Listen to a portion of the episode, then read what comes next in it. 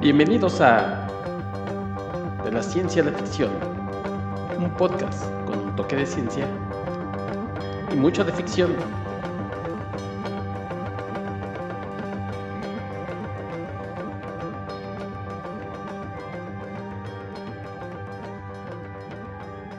Hola, ¿qué tal? Bienvenidos a una nueva edición de su podcast de la ciencia a la ficción. Yo soy Héctor McCoy y los saludo como siempre, esperando que se encuentren muy bien.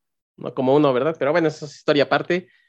El día de hoy estamos 2022 y no tenemos carros voladores ni, robots que nos atiendan, pero, pero sí tenemos varias cosas de las que platicar que han pasado en el 2021, en el 2020. Ya no sabemos ahorita en qué temporada vamos de, de, de pandemia, en fin.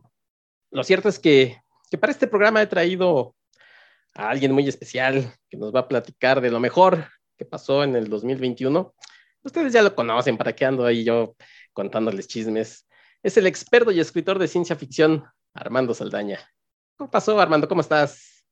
Bien, bien. ¿Cómo andas tú, mi estimado? Me llegan reportes que andas enfermito y quién sabe qué tanto. Pues ya sabes que, que el, el, ese bicho que anda en el aire no se quiso perder de este cuerpecito bullanguero y dijo sobres, pero bueno, pues, Te subiste al tren del mame y ya estás enfermo. Exactamente, pero ya vamos de salida, así es que. Vale, muy pues, bien. Somos soldados de este programa y aquí estamos. Somos guerreros, darle. yo lo sé. Yo sí, lo sé. sí, sí. Dios le da a sus guerreros sus mejores luchas, ¿verdad? Muy bien, muy bien. No, no, pues yo encantado de la vida de regresar al programa, empezando este nuevo año, listo para lo que venga. Sí, oye, lo que, lo que vamos a comentar, pues es eh, Hicimos, hicimos, dijeran por ahí, ves mucha gente, me pasaste una lista de lo mejor que, que salió y que continuó pues, en algunos casos en el 2021 de, de, series, de libros, de cine, de cómics. La forma en la que la vamos a comentar no quiere decir que una sea mejor que otra, solamente es un, vamos a empezar pues por algo, pero claro. no quiere decir que, que, empecemos por lo peor y no, no, no. Este, son, todos son muy, cosas muy importantes e interesantes Sí, es lo bueno, ¿no? De como el programa está dedicado a la ciencia ficción, pues obviamente se presta no solo para platicar de películas, sino para series de televisión que se han puesto muy de moda en este, en este mundo de pandemia que estamos encerrados y viendo el streaming que nos ofrecen. Es para hablar de cómics, es para hablar de libros. Hay tantísimo, en, en tantas multimedia nos llega la ciencia ficción que da para mucho. Pero bueno, vamos a hacer una lista breve de recomendaciones de lo que más nos gustó este año. Ojalá haya algo que la gente no conozca y le caiga de sorpresa. Sí, es para que la gente lo note y después lo vaya a buscar y diga qué bonitas recomendaciones nos y, hicieron. Porque o a la verdad ya la conocen y están de acuerdo con nosotros y nunca está de más platicar lo que acabamos de pasar este año. Ándale también, ¿verdad? Como, eh, como plática ñoña, digamos. Material va a haber de sobra, así es que bueno, pues advertidos Sí. están. Por Sí. favor, vayan por lápiz y papel. Aquí los esperamos. Bueno, pues ya le pusieron pausa, fueron por ello, ya regresaron. Pues Armando, ¿te parece si empezamos por cómics? Va, muy bien. Bueno, pues eh, aquí tengo lo, lo, que me mandaste. Mira, vamos a empezar por, por unas series. Eh, todas son de, de, esta editorial Image.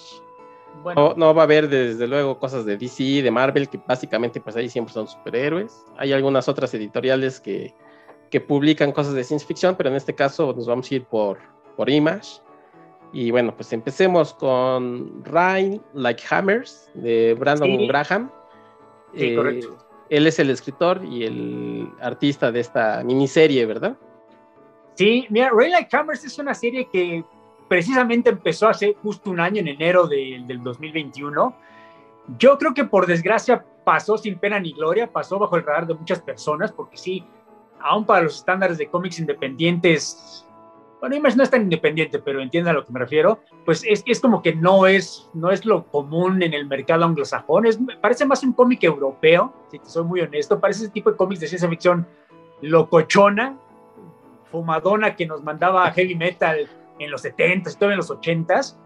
Y, a Brandon Graham, no sé si la gente lo recuerda, yo lo conocí hace como 10 años, bueno, conocí su trabajo hace como 10 años, cuando a nuestro amiguísimo, bueno, a tu adorado y admirado Rob Liefeld, se le ocurrió revivir a sus personajes mamarrachos de los 90s y revivió a Prophet, ¿te acuerdas de ese superhéroe tan derivativo que tenía Liefeld? Bueno, pero lo que Liefeld tenía en idea era no hacer en los cómics, por supuesto, él lo quería como que outsourcear a otras personas, y Brandon Graham empezó a hacer Prophet, y es la cosa más alejada de un cómic de Rob Liefeld, no tiene nada que ver con superhéroes, era una, era una saga de ciencia ficción completamente asombrosa, completamente sui generis. Si, eso no tiene nada que ver con del año pasado, pero si alguien puede conseguir los, las grapas de Prophet, el número 21 al 45, literalmente tienen 10 años, ¿no? pero no, no creo que hayan subido mucho de precio. Son una odisea verdaderamente de heavy metal de los 70s. Y lo que hace con Rain Like Hammers, ya para hablar de este año, bueno, del pasado, es algo muy parecido. Eh, no me refiero no solo al guion, sino también al dibujo. Eh, si, si, si, lo leíste, te darás cuenta que más que nada te recuerda a Moebius, esos enormes trazos, pero no hay ninguna línea recta, sino que son puras curvas. Los enormes edificios todos son curvos. Eh, no sé, eh, es algo que no, digamos, no es lo que están acostumbrados a ver los gringos en, los cómics de, de, DC o lo que tú digas. Eh, a, mí me gustó mucho porque en efecto es algo completamente distinto a lo que nos tienen acostumbrados DC y Marvel y hasta cierto punto el mismo Image. Ya para hacérselas eh, sin mucho drama, es, esto ocurre, el bueno, el primero de los protagonistas, porque cada número tiene un, son cinco números, es una miniserie, y cada uno tiene un protagonista distinto, es este obrero casi anónimo, ordinario completamente, que ya sabes, todos los días se levanta, desayuna, va a hacer su chamba completamente ordinaria, aburrida, tediosa, es una rutina, regresa a su, a su cama, perdón, a su cuarto, se la pasa viendo la televisión, estos programas raros, se la pasa, ahorra como buen ñoño, no come bien para poder conseguir los buenos programas de televisión, porque es streaming y no es gratis, por supuesto, y luego el día siguiente vuelve a comenzar, regresa a lo, bueno, a lo chambea, nunca nos queda muy claro qué es lo que está haciendo, pero pues es algo bastante ordinario, bastante burdo, te das cuenta que no se lleva muy bien con las demás personas y al, mientras avanza el primer número, te das cuenta que está en una ciudad gigante que se va moviendo. Nunca te explican por qué o para qué, pero la ciudad se está moviendo, es Elephant City, y en algún momento te dicen, no, pues tuvo un accidente y, y la ciudad Venado, no sé cómo se llama, tuvo un accidente, entonces necesitamos ir por ella y necesitamos ayudarlos. Entonces, bueno, entonces él empieza a, trabajar, con, a colaborar con sus, con sus amigos de los, bueno, con sus colegas en la oficina. Y de nuevo, no vemos qué es lo que están haciendo, nada más vemos que él mueve botones, eh, hace algo y luego regresa a lo que le importa, que es vivir su vida privada como buen ñoño y ve este programa de televisión, ¿no? Y yo no asumiría, wow, esto está interesante porque es como que esta vida en el futuro que parecía como utopia, pero al mismo tiempo es una distopia, porque es una ciudad perfecta, eh, eh, eh, enormes pasadizos, pero al mismo tiempo lo ves caminando solo todo el tiempo, es esta pequeña figura en los paneles. La arquitectura ocupa el 90% del panel y lo ves ahí caminando solo, no tiene amigos. Entonces, como que, ok, puede ser esto interesante, a dónde va este tipo de enfoque social de, un personaje ordinario en el futuro, pero no, el siguiente número cambia por completo. De repente no estamos en esa ciudad, estamos con otro protagonista, es casi casi un agente secreto, es un asesino que está intentando meterse en una ciudad porque secuestraron a su hija, pero destruyen su cuerpo, entonces tiene que, digamos, antes de que lo maten, él mete su conciencia en un androide mayordomo y entonces empieza, o sea, lo, lo controla y empieza a, a, pasar desapercibido y, para que no se encuentre que es él, vaya, y entonces vemos cómo él interactúa con la, la aristocracia de este lugar, pero él mismo se pregunta, bueno, o sea, morí yo cuando murió mi cuerpo, yo estoy aquí adentro, sigo vivo, pero me veo en el espejo, no soy yo.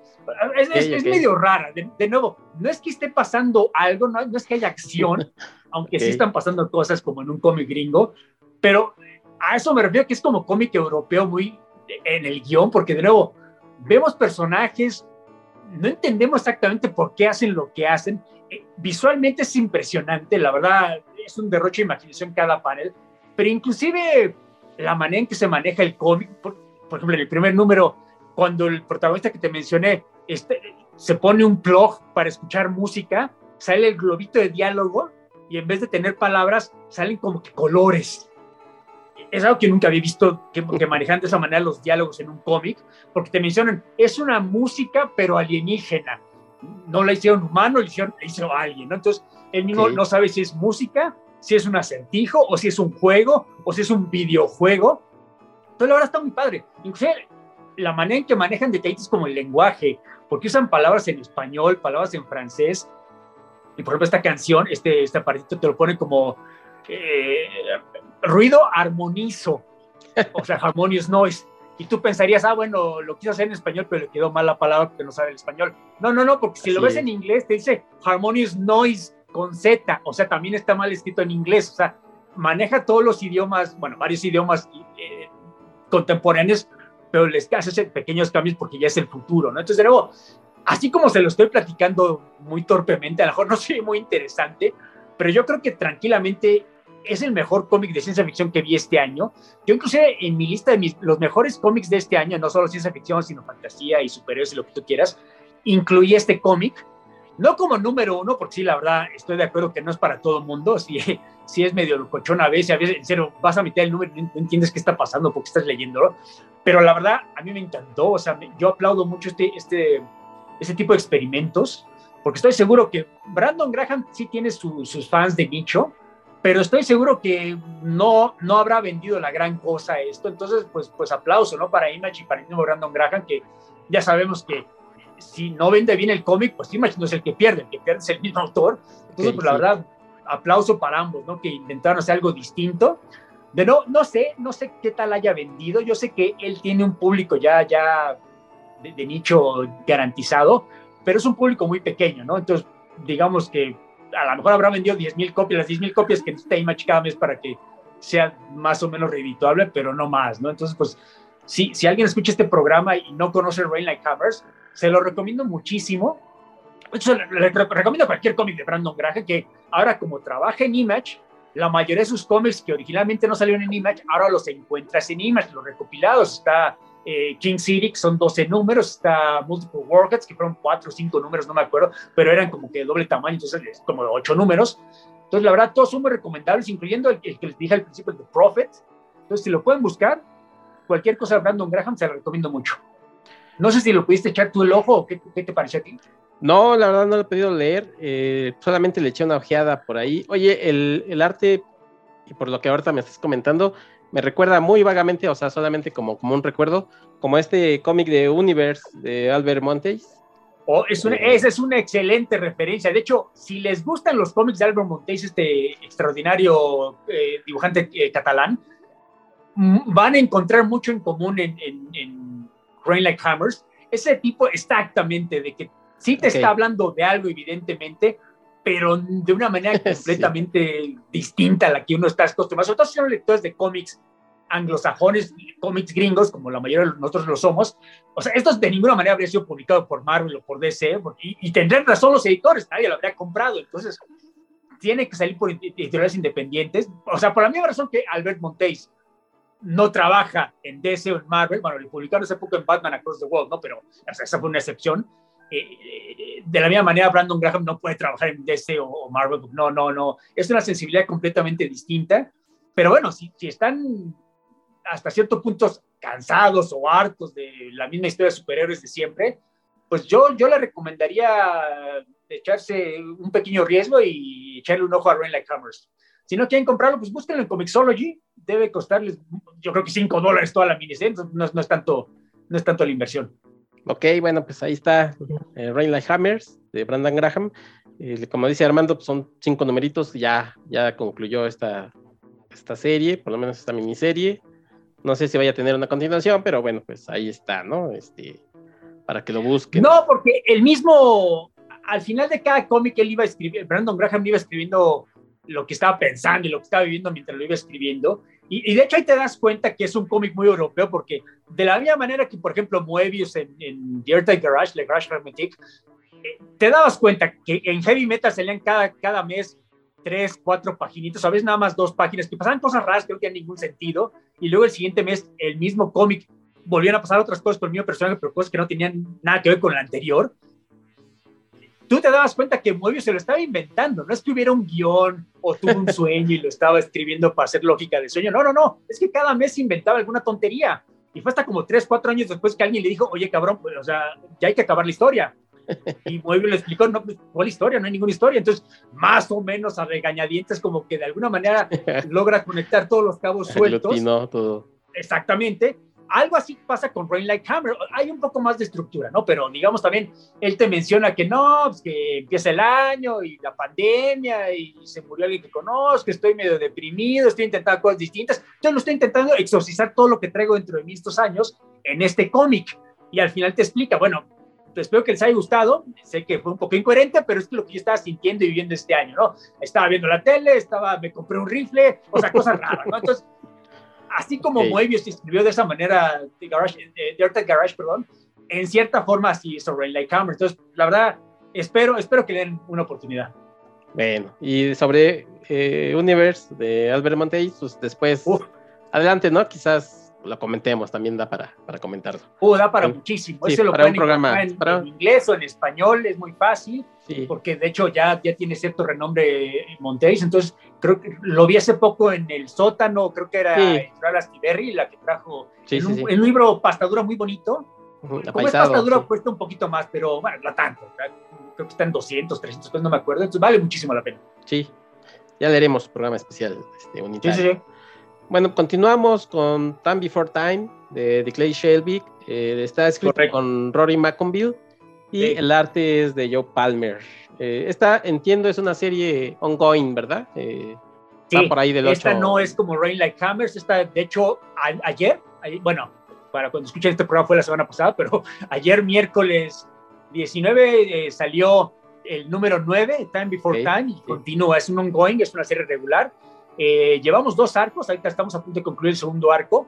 Eh, también es de Image, como mencionaste. Eh, estoy de acuerdo que cuando escuchamos el nombre de Declan Shalvey, lo que esperamos es que él dibuje eh, el cómic Claro. eh, Declan Shalvey, por si no lo recuerdan, él fue el que dibujó el Moon Knight de Warren Ellis hace poco, bueno, hace como cinco años, los primeros seis números que escribió Warren Ellis. También hizo Injection para Image con Warren Ellis, ahí sí Ujú. fueron como 15 numeritos.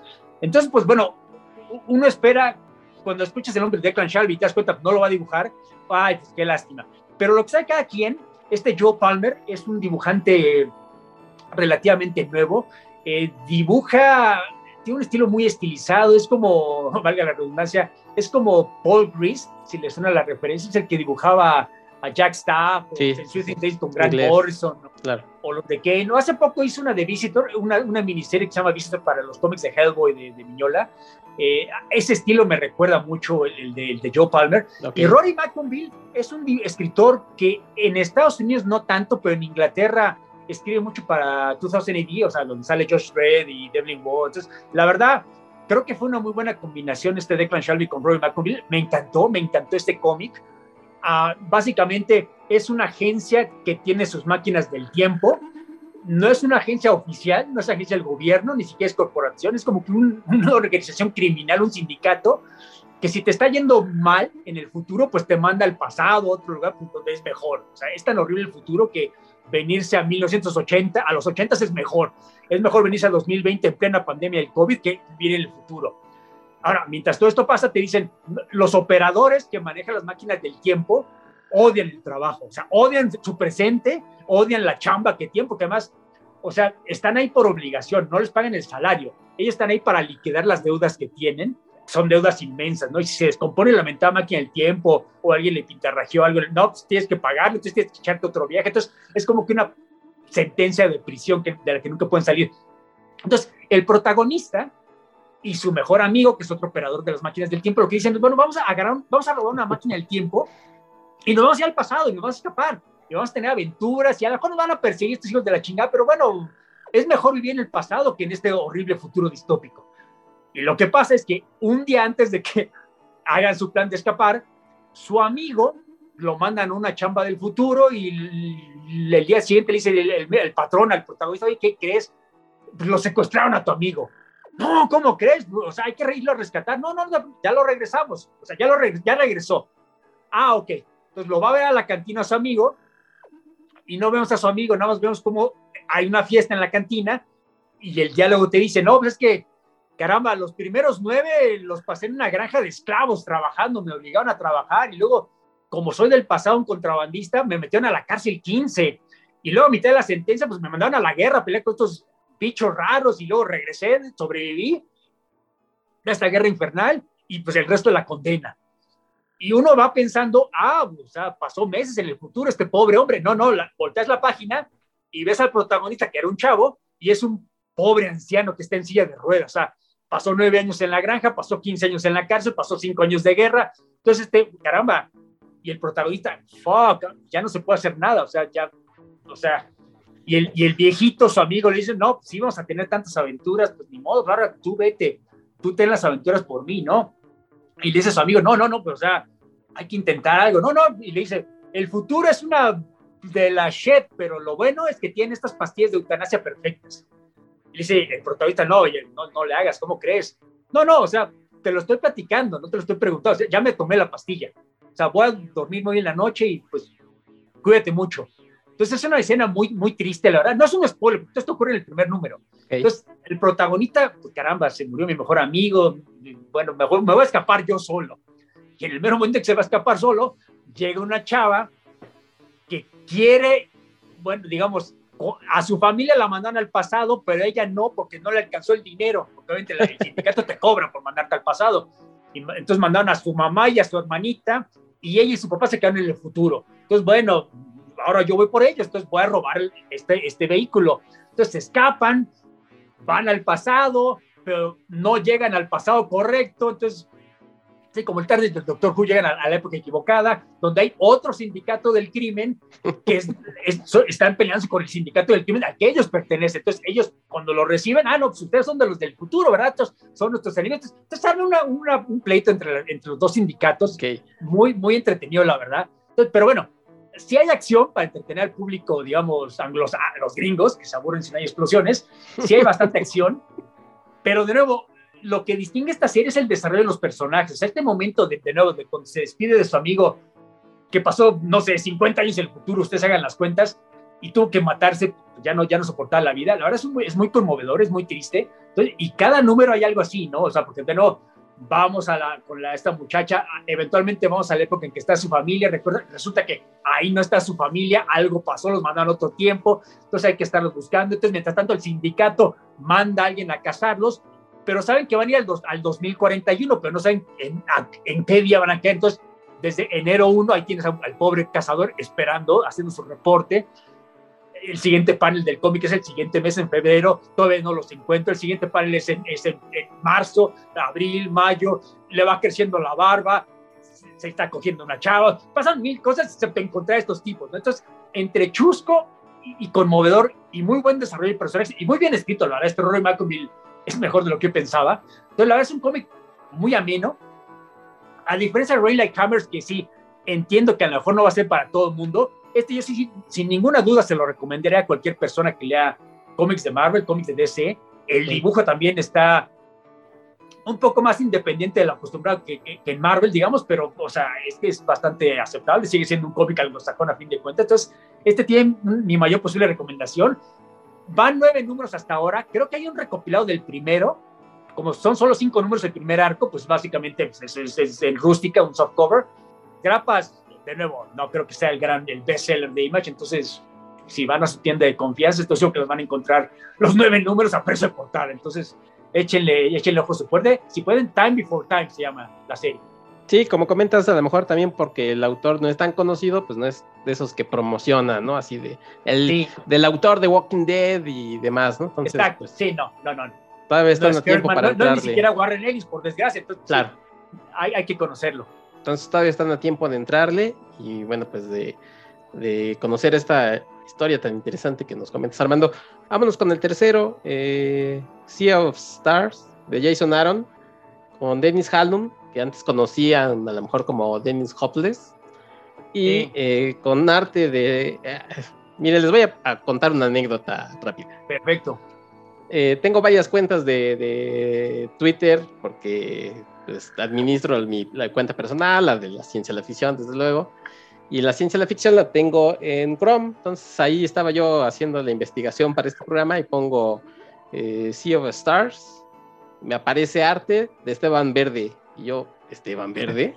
¿Quién será Esteban Verde? bueno, pues muy bien, ¿no? Qué bueno. El, el estúpido Chrome, pues traduce, no sé, no le he quitado esa función, pero traduce todo automáticamente. Y yo pues, anoto Esteban Verde.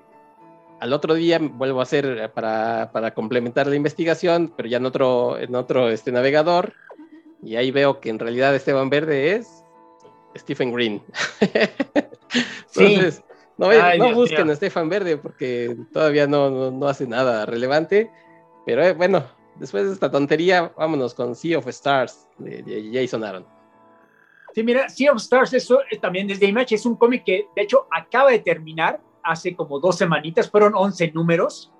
Eh, básicamente es, es, esta, es esta tripulación de, de una nave espacial que, que transportan de, un lugar a otro, de un asteroide a otro, de un planeta a otro. Es una operación muy pequeña, es un padre y un hijo, nada más, son, digamos, eh, los, únicos protagonistas de la serie. Pero en el, en el primer número hay un pequeño accidente que hace que el hijo se pierda. Entonces el papá, pues se pasa el resto de la serie buscándolo, ¿no? Lo del padre es divertido, es entretenido y de hecho supongo que ya estoy balconeando mi edad cuando te digo que me identifiqué más con el padre buscando a su hijo, yo no tengo hijos, pero vaya, entiendo ese, esa, esa angustia de que por su, no solo lo perdió, sino que por su culpa lo perdió al pobre niño, entonces, y en el espacio, o sea, está, está medio complicado encontrarlo, pero lo que sabe cada quien, entiendo que lo que más interesante va a encontrar la gente son las partes del niño, porque obviamente está cada cómic, cada número usualmente están divididos en, lo que está haciendo el padre buscando al niño y el niño teniendo sus propias desaventuras, digamos. Eh, las partes del niño son fantásticas, la verdad, un derroche de imaginación tremendo. Yo siempre he dicho que Jason Aaron, o sea, es, buen escritor, por supuesto, de, de, cómics de superhéroes, lo, ha demostrado en, Doctor Strange, en Thor, por supuesto, en Avengers a menor medida, pero creo que es mejor cuando escribe ciencia ficción, incluso fantasía, creo que es, de hecho, las partes que eran divertidas de Thor es porque metía detalles fantásticos. No sé, creo que en estos cómics se nota, se nota la enorme imaginación que tiene Jason Aaron. Y, la verdad, este Esteban Verde, como tú lo conoces, cumple muy bien su chamba, ¿eh? O sea, yo, yo no lo había visto en algunas cosas independientes, pero nada, nada del otro mundo, la verdad. Aquí sí, cada cómic te vuela a la cabeza, la verdad. Los diseños de los personajes, los diseños de los monstruos y las criaturas que va desarrollando. Ah, porque para todo esto el niño encuentra un asteroide que le da poder y se convierte en mesías de una nueva cultura. La verdad está muy, muy bien entretenido lo que le pasa al niño. No les voy a decir cómo acaba el último número, digamos, no acaba como, pero sí te puedo decir que no acaba como la gente esperaba que acabara. Bueno, por lo menos un lector gringo que asume que el papá va a encontrar al niño o se va a sacrificar para salvar al niño. No, no, no, acaba de una manera un poco distinta que eso. Entonces, la verdad, aquí sí hay, tengo que tener cuidado. Si no lo conocen, quizás sea un problema echarles a perder las sorpresas pero sí se lo recomiendo mucho. Eh, este es igual que el de el anterior, el de Time Before Time. Creo que cualquier persona que lea cómics de Marvel o, de DC, inclusive de Image que no son de superhéroes, pero digamos un poco más menos raros que los de Rain Like Hammers, por ejemplo, Monsters o Saga de Brian K. Vaughan, por ejemplo, yo creo que aquí se van a divertir mucho. Eh, había salido, yo recuerdo, un recopilario del primer arco como acabó en 11 números, no en 12, no sé si va a haber un segundo o de plano mejor van a sacar un hardcover. Hasta donde yo sé todavía no sale, porque no, apenas terminó hace como dos semanas. Acabó este año, pero reciente, ¿no? Entonces, o a lo mejor en diciembre, la última semana, no me acuerdo, pero es muy reciente que acaba de terminar, entonces todavía no anuncian cuándo va a salir. Pero aquí sí quizá le recomendaría, ni siquiera se esperen al hardcover posible, sino compren las grapas, porque también parte de mí en, ningún lugar te lo dicen, pero a mí me parece que la razón por la que acabó en 11 números es porque a lo mejor las ventas no estaban del lado de este cómic. Ah, y eso que es Jason Aaron, que él sí tiene, a diferencia de Esteban Verde, Jason Aaron sí tiene como que ya su, su público nicho y no, no pequeño, ¿no? O sea, los lectores de Thor, los lectores de Avengers, por amor a Dios, pues buscan lo que sea que escribe Jason Aaron. Y aún así, este cómic se me hace que no, no vendió muy bien, porque de nuevo, en ninguno de los editoriales te dice Jason Aaron que ah, van a ser 50 números o 30 números, pero sí me da la impresión de que esto iba a ser un poquito más largo. Me parece que le dijeron, no, sabes que hay que acaba tu historia ya, porque ya no, ya no hay más tiempo, ya no hay más, ya no va a haber más números. Entonces, qué lástima. De nuevo, no se vayan por la finta, no, no se vayan por la finta de que vendió poco, entonces no es muy bueno. A mí me gustó, Digo, no lo pondría como el mejor cómic de ciencia ficción de este año, pero sí lo pondría en mi top 5 sin, sin duda. Entonces, la verdad, échenle el ojo. A lo mejor les gusta a ustedes más que al típico gringo, que obviamente pues no, no le gustó tanto. Si bien dices, eh, Jason Aaron es uno de los arquitectos del de, universo Marvel de los últimos 10 años, quizás él, mismo no se ha eh, querido apropiar, ¿no? De, por ejemplo, como en su momento Bendis o, ¿no? De esos que dicen, sí, yo, yo quiero dictar lo que va a pasar, pero sí ha ido tomando muchos personajes y lo ha hecho, la verdad, muy bien. Eh, y bueno, pues también ha trabajado con Conan en, este revival que ha tenido Conan. Uy, Mira, yo me atrevo a decir que lo, lo único bueno, los únicos buenos cómics que ha sacado Marvel desde que recuperaron la licencia son los de Jason Aaron. Los primeros 10 números de Conan the Barbarian y, y, lo que está sacando ahorita en King Conan, que apenas llevamos dos numeritos, ¿no? Pero extraordinario, claro, no, no le cae mal que Mahmoud Arrad es el dibujante. Pero bueno, hace poco, casualmente, un conocido me mencionó que lo de Savage Avengers, que ya sabes, Conan con superhéroes actuales de Marvel, no está tan malo no lo voy a contradecir porque la verdad me he negado a leerlo. No, no me interesa, pero bueno, según él no está tan malo. Aunque también habría que ya lo cancelaron ese cómic, entonces, bueno, no sé. Y bueno, por supuesto, los cómics clásicos de los 70 que está sacando Marvel, ¿no? Pero bueno, de los cómics nuevos, los únicos que me han gustado, me han gustado son los de Jason Aaron. Entonces, la verdad es un escritor que yo, en lo que sea que escriba, superhéroes o, o los cómics de crimen que escribía para Vertigo o para Image, yo lo compro, la verdad, caramba, hasta lo de, ¿te acuerdas lo de Wolverine and the X-Men? Que mucha gente se decía una voz, a mí sí me, encantaba, se decía. Muy bueno, sí, entretenido, sí, O sea, sin querer reinventar el hilo negro, se me hacían muy entretenidos, la verdad, muy, muy divertidos, entonces la verdad, es un escritor que creo que vale mucho la pena. Esta serie que le estamos recomendando ahorita casualmente no vendió tanto, pero yo aún así sí les diría que le echen el ojo. Sí, ya nada más para terminar, eh, lo que vamos a ver de la película de Thor, buena parte va a estar basada en lo que él escribió para Thor y también, digamos que, que, le dio eh, nueva vida a Doctor Strange, ¿no? Por ahí andaba eh, también como de capa caída. Y esos 20 números que escribió y creo que casi todos los dibujó Bacalo, la verdad me encantaron, me encantaron, la verdad. Y, y, por desgracia muchas de las cosas que, que estableció Jason Aaron en Doctor Strange como que no la siguieron después. O sea, ahorita Donny Cates como que no está haciendo mucho caso de lo que pasó antes de él y, esta miniserie de Death of Doctor Strange, que básicamente es para poner a Clea como la nueva Sorcerer Supreme. Perdón si es spoiler para ustedes. La verdad, como que están aprovechando mucho lo que hizo Jason Aaron, pero bueno, ya no estamos saliendo un poco del tema. Sí, sí, sí. Entonces, bueno, pues of Stars de Jason Aaron, y con eso terminamos cómics. Me comentabas que. rapidísimo, rapidísimo. Había un, yo habría recomendado The Corum de sí, es lo que iba a comentar, sí. Pero por desgracia, únicamente salieron dos números este año, bueno, el 2021. Es un cómic más bien del 2020. Sí. Pero si pueden, por favor, cómprenlo o espérense al recopilado. Seguramente va a ser un hardcover. Fueron, fueron solo ocho numeritos, pero la mayoría son de 50 páginas, de 40 páginas. Entonces, seguramente se va a juntar como 300 páginas. E, e, el guion es extraordinario, pero lo, lo, que me sorprendió es el dibujo de Mike Huddleston.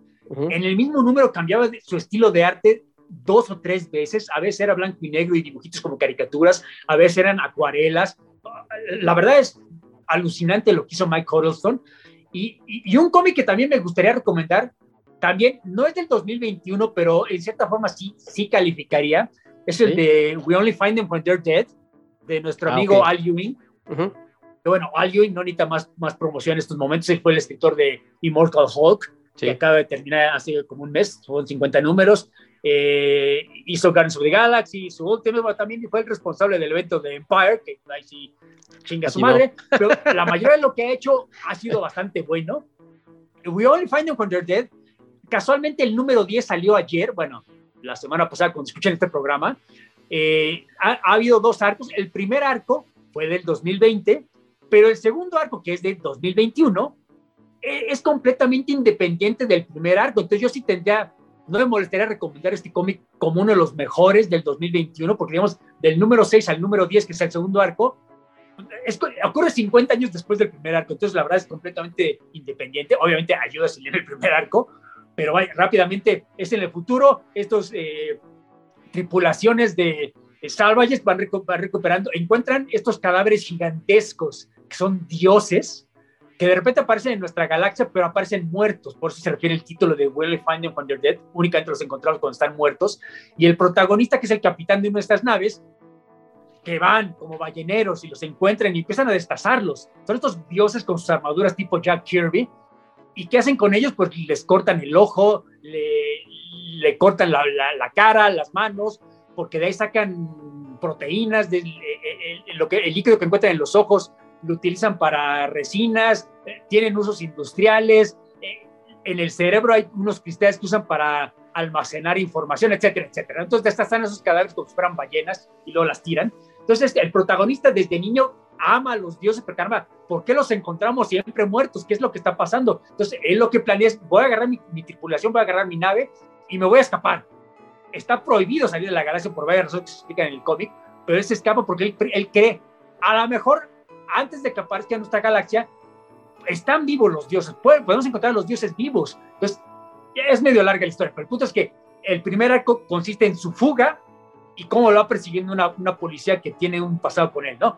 El arco que le recomendaría del 2021 ocurre 50 años después, que es cuando el protagonista, ligero spoiler, regresa de su fuga, pero convertido en un dios, pero aparece como un dios muerto. De nuevo, tienen que leer el cómic para ver por qué. Pero el punto es que se forma una nueva religión. Ya no está, ya 50 años después ya no destazan a los dioses, ¿no? Porque, o sea, uno de nosotros seres humanos fue y regresó como Dios. O sea, estamos haciendo, no estamos destruyendo gigantes, estamos destruyendo a Dios. Entonces, como que se arma una parte religiosa muy interesante. Y el tercer arco va a empezar en un mes, lo que sea cada quien. Al sí, sí es muy prolífico. Aparte de todos los cómics que está escribiendo para Marvel, está escribiendo este mes tras mes tras mes. Y el dibujo de Simón de Meo es uno de estos dibujantes italianos que también salen de, la nada, fíjate, la gente Panini los conoce, y están haciendo un trabajo extraordinario, seamos honestos, los traen porque son, seguramente cobran poco, pero bueno, el punto es que están haciendo un trabajo extraordinario, entonces, We Only Find Them From Your Dead, también se las quería recomendar, técnicamente es del 2020 y del 2021, pero califica como uno de los mejores cómics del año pasado. Bueno, sí. pues ahí están las recomendaciones de cómics. Eh, toda esta información la van a encontrar después en las redes de, la ciencia de la ficción, así es que, bueno, pues continuamos para, para que sigamos teniendo pues, más, más temas. Vámonos con las series, ¿te parece? Eh, yo sé que, que, en las series pues han estado continuamente saliendo, eh, ya sean continuaciones, eh, temporadas, algunos estrenos y demás, pero bueno, en este caso vamos a hablar de, de dos, una que, que, llamó mucho la atención en el 2019 eh, es una serie de antología que es Love, Death and Robots. Y que en el 2021 tuvo segunda temporada o volumen, como le quieren decir. Sí, mira, lo que pasa es que, eh, caramba, 2021 por desgracia va a pasar a, la historia como un año de oportunidades perdidas. Y a lo que me refiero es que yo creo que una de las series que más esperaba de ciencia ficción este año es esta de Fundación okay. de Apple TV, para Apple TV, sí. es, que iba a ser, por supuesto, adaptación de la famosa la trilogía de, de, libros de Isaac Asimov, quizás sus libros más famosos junto a los de sus robots positrónicos. Y hay, así como Dune de Villeneuve nos acabó decepcionando y ya tuvimos un programa al respecto, yo creo que Fundación, Dios mío, no sé si tuviste oportunidad de verla, pero wow. O sea, ya desde que sabíamos que David S. Goyer era como que el showrunner, creador, ya, ya debíamos esperar que había algún problema, ¿no? Pero bueno, le tuvimos fe y pues una vez más Goyer como viejo fiel no nos decepcionó y nos decepcionó, dándonos otra cosa que no es lo que nos había prometido.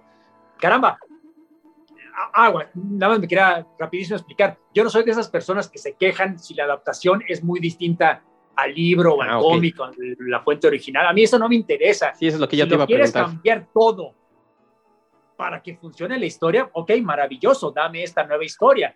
¿para qué agarras el cómic original, el libro original, si lo vas a cambiar todo? Ya es otra historia, pero bueno, si funciona, no me importan los cambios. Aquí el problema es que con los cambios no funciona. o sea, ¿para qué lo cambiaste? Por amor a Dios.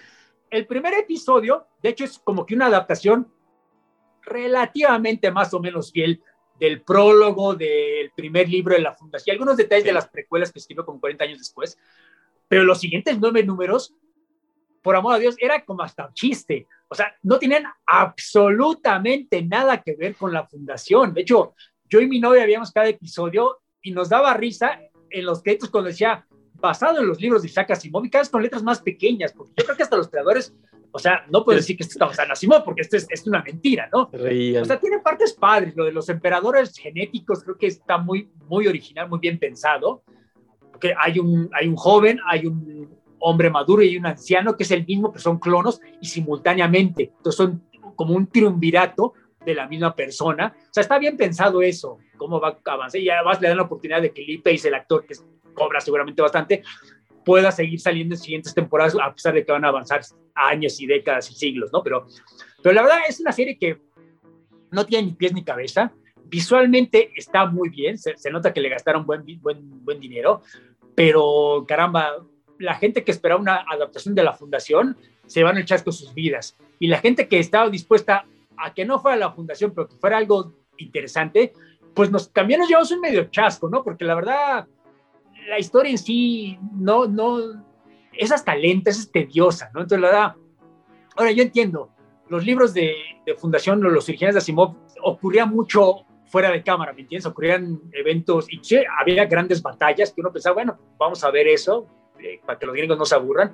Ni siquiera eso acabamos viendo. Entonces, la verdad, no sé, no sé, no quiero ya hablar más de algo que ni siquiera estamos recomendando, pero fue una gran decepción para mí. Entonces, bueno, escogimos Love, Death and Robots, la segunda temporada, por supuesto, porque, caramba, a mí me encantó, pero más importante que eso, yo sí creo que si, si los cuentos cortos son como que el corazón del género de la ciencia ficción, donde los escritores más experimentan, más intentan cosas nuevas, más que novelas por razones obvias. un cuentito, si no funciona, pues bueno, son 10 páginas, 15 páginas, no desperdice el tiempo del lector. Una novela, por otra parte, si no funciona, pues, pues sí puede haber problemas, ¿no? Incluso para la editorial, o sea, publicas un libro de 300 páginas y no funciona tu experimento, pues sí es, es problemático para todo el mundo. Mientras que un cuentito, pues te permite, te da la libertad de hacer cosas que no harías en un libro. Y de la misma manera, una serie antológica de, episodio, episódica, vaya, a diferencia de una serie como Fundación o, otras que vamos a mencionar ahorita, pues te da más chance de experimentar, ¿no? O sea, yo creo que mucha gente se quejó de la segunda temporada de Love, Death and Robots porque, primero que nada, fueron menos episodios. Sí. ¿Te acordarás tú? La primera la del 19 eran 18 episodios, mientras que estas apenas fueron 8. Yo estoy de acuerdo que eso pues, no es bueno, aunque también se puede argumentar que la primera temporada tuvo demasiados episodios, porque había algunos medio repetitivos, algunas animaciones eran muy parecidas. Yo sí estoy de acuerdo, habría preferido más de 8, quizá unos 10, 12, sobre todo porque son tan pequeños, ¿no? De nuevo, no solo son episodios, sino son más como cuentos cortos, porque cada episodio dura 10 minutos, 15 minutos, 18 es el más largo, y eso porque le añade los créditos larguísimos de Netflix, ¿no? Que te ponen todos los, los que doblan en alemán y en español y en inglés, etcétera. Entonces, en realidad son muy cortos y eso es bueno, ¿no? Porque por la misma razón, si un, si un episodio no te convence, bueno, no hay problema, el siguiente, te perdiste 10 minutos de tu vida, no pasa nada, puedes ver el siguiente, intentar otro más, etcétera. Porque mucha gente te, lo, te, la vendía a la serie, no, es que David Fincher, el productor. No, no, aunque padre que sea Fincher, ¿no? O sea, yo, yo lo respeto mucho como director, yo creo que lo, lo, que hay que recalcar de esta serie es precisamente que cada episodio tiene un director distinto. Cada episodio tiene está hecho por un estudio de animación independiente distinto y cada uno tiene, la mayoría tiene animación, estilos de animación muy diferentes, ¿no? Ese es el chiste de la antología, no que está todo hecho por David Fincher, porque entonces sería más uniforme el producto.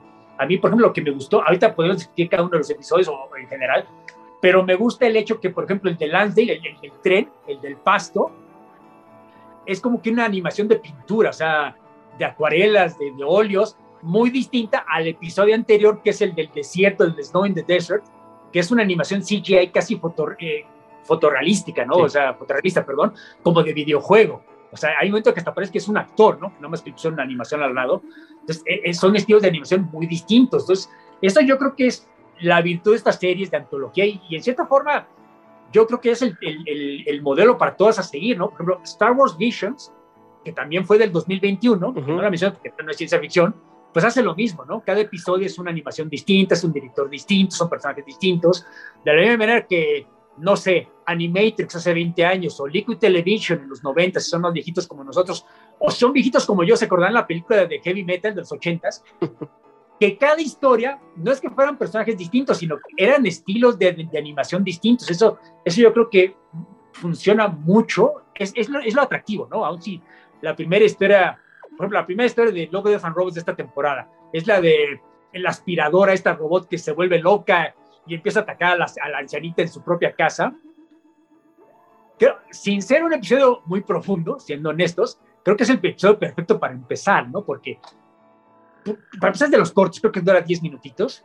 Y además, como es un tono un poco chusco, pues te prepara para lo que viene después, ¿no? Porque luego viene el episodio de, de, de los dos hermanitos que están sobre el hielo, van a ver las ballenas bajo el hielo, ¿no? Y, pero el, el, hermano, el protagonista, es el único que no tiene modificaciones, entonces su hermano es, sí puede saltar 20 metros y correr más rápido, mientras que este pobre muchacho corre como nosotros, entonces las ballenas casi lo atrapan, ¿no? Entonces, ese me gustó mucho, me gustó el siguiente, el de, el la historia de Pablo Basigalupi, que es el de que tiene el policía que tiene que matar a los niños, ¿te acuerdas de ese episodio?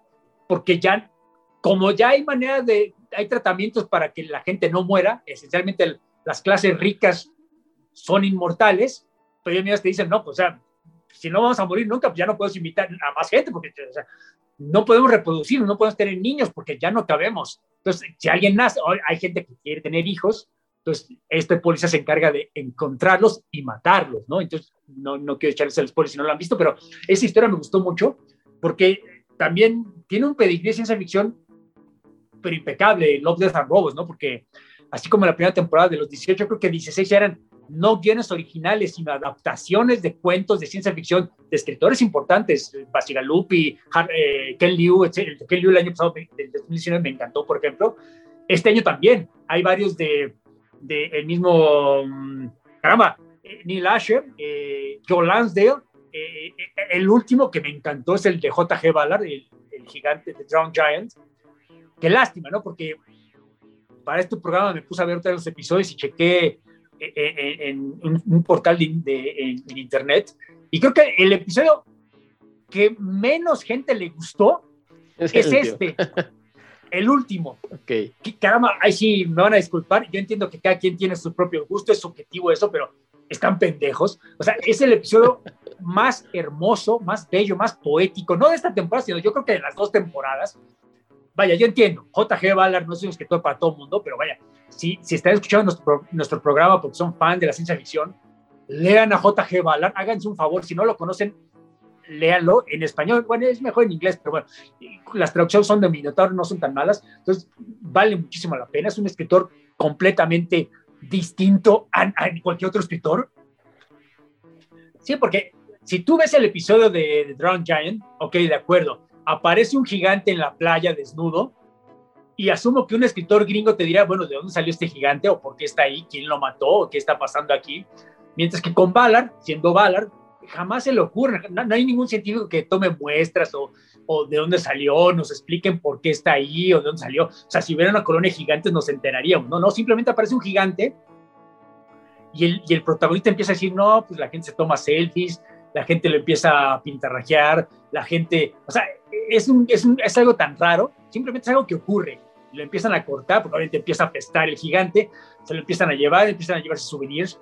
Y ese, por ejemplo, tiene una animación tan, tan realista, pero te das cuenta, porque tiene que ser así para que el gigante desnudo, o sea, se vea cómo es, ¿no? Se te dé esa impresión de lo que están viendo los protagonistas de que hay un gigante de 20 metros tirado en la playa. Eso, hay un momento en que se ve la palma de la mano del gigante muerto y como está en la playa hay, hay como que un charquito de agua dentro de su palma y ves unos pececitos flotando.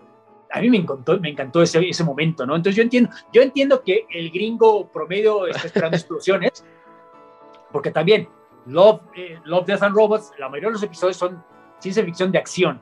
Siempre está pasando algo, ¿no? Siempre hay explosiones, siempre hay, sí. hay muertes. En este no. Pero bueno, no sé quién habrá decidido eh, adaptar un cuento de Ballard, pero es como que el escritor que menos escenas de acción tiene en toda la ciencia ficción.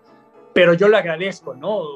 Qué lástima que mucha gente no le gustó el episodio, pero de alguna manera lograron adaptar muy bien la poesía tan lírica valga la redundancia del cuento de Ballard, se transmite perfectamente en el episodio. Entonces, la verdad, ese es, fue, fue mi episodio favorito de, de, de, esta temporada. No sé cuál fue el tuyo, pero caramba, espero que te haya gustado este.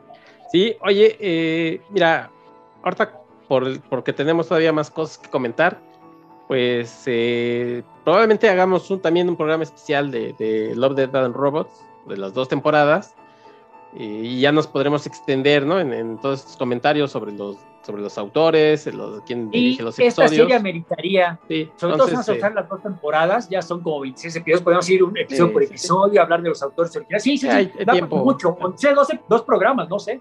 Claro, y también eh, lo que comentaremos sobre cine, no lo vamos a hacer como lo hacemos siempre, que comentamos las, filmografías de los... No se puede, lo podríamos hacer, pero sabemos que también ustedes eh, a la hora, hora y media ya empiezan así como a, pues, buscar, no sé, se, se distraen, entonces pues, también respetamos su tiempo y todo eso que acostumbramos a hacer aquí, que ya sabemos que les gusta, pues no lo vamos a hacer hoy. Entonces, eh, cuando hablemos de cine, cuando Armando nos, nos comente las películas, si quieren que hablemos de cada una o de una en específico, díganos en cuál. Oye, es así, coméntala, ¿no? Coméntala en profundidad, el director, los actores y demás. Entonces ahí sí. Sí, hoy, como el programa es recomendación de lo mejor del año y hasta cierto punto un, resumen de lo que pasó, pues, pues tiene que ser resumido, ¿no? Porque pasaron varias cosas, pero ya saben, como dice Héctor, si, si, quieren algo un poco más detallado, nada más pregunten. Sí, y sobre la serie estoy totalmente de acuerdo contigo de que esta variedad de, estilos y, de temas eh, te puede de pronto hacer que a lo mejor ni siquiera la veas toda de, de, un jalón, ¿no? Porque... Correcto. Necesitas hacer una pausa a lo mejor para entender ese episodio, regresar al otro día. dices, bueno, a lo mejor este no me gustó, le adelanto. Pero es creo que una de las, de las virtudes de esta serie, ¿no? Que no es perfecta, pero pues ofrece algo diferente. Bien dices, este, este forma en la que la serie esperemos que, tenga algún volumen 3, pero en este caso, bueno, pues la verdad es que a mí me gustó más que, tuviera menos episodios, porque también es como más concreto, ¿no? Haces, lo reduces y salen mejores cosas. Entonces, bueno, pues probablemente adelante. De hecho, hasta donde tengo entendido, ya dieron luz verde para la temporada 3. Ah, Asumo que todavía no están hechos los episodios, pero inclusive ya han dado algunos eh, avances de que va a haber, por ejemplo, una, una, secuela del episodio de los tres robots de la primera temporada. Entonces, sí, ya está, ya está, ya están haciéndose, vaya. Sí, y sobre Fundación, pues también ya hay luz verde para la segunda temporada, o sea que seguramente encontró gente a la que sí le sí. gustó. Ah, no, sí, tengo bueno, lo que pasa es que habían dado luz verde desde antes de que terminara la temporada, o sea, sí hubo algunas quejas, pero sí, ya sabía que iba a haber temporada 2. Pero bueno, antes de irnos rapidísimo, a ver, eh. mucha gente estará preguntándose por qué no están recomendando la serie de The Expanse, que, es como que la serie que todos los fans de ciencia ficción vemos en la televisión. Aquí el problema es que el año pasado salió la temporada 6, de hecho la última semana de diciembre salió por fin en, Amazon. Fueron nada más seis episodios esta última temporada. Aquí el problema, por supuesto, es que, pues, eh, valga la redundancia, si no han visto las primeras cinco, pues es incompletamente, no hay manera de ver la, serie, ¿no? ¿no? hay manera de ver esta sexta temporada sin ver las anteriores. Entonces, yo tendría problema recomendando una serie que necesitas ver 50 episodios previos para entenderla, ¿no? Ahora, si la han estado siguiendo, como asumo que lo han hecho, si, si están escuchando este programa, pues sí, por supuesto, le recomiendo el final de The Expanse. Por, por supuesto, queda la duda, ¿no? Si van a seguir más temporadas. Supuestamente ya dijeron oficialmente que ya no va a haber más, pero recordaremos que no es la primera vez que cancelan The Expanse. Cuando todavía estaba en Sci-Fi, dijeron que ni de broma iban a hacer más series, pero Amazon se vio hábil y compró los derechos y, y se echaron otras tres temporadas. Eran tres temporadas más, más cortas que las de que las de Sci-Fi, que eran de 10, de 3 episodios. Aquí siempre fueron 10 y esto última de 6. Pero caramba, no nos rindamos. Puede ser, puede existir la posibilidad de que regrese de Expanse en el futuro. En el 2023 no creo, ¿no? Pero 2023, 2022 no creo que regrese, pero quién sabe, ¿no? En el 23 todavía es posible, porque ciertamente se siguen escribiendo estas novelas. Lo entiendo, ¿no? Si son una fábrica para imprimir dinero. Entonces, la verdad, yo, yo te confieso que le perdí el hilo a las novelas a partir de la tercera, a partir de la de Abaddon Gate porque ahí es donde se convierte en otra cosa, ¿no? Ya cuando encuentran las puertas para salir del sistema solar, ya, ya, ya se convierte en otra cosa muy distinta de las primeras tres novelas. Pero lo que saca quien, porque esa fue la segunda parte de la tercera temporada, lo que sacó eh, Amazon ya son las, las posteriores novelas.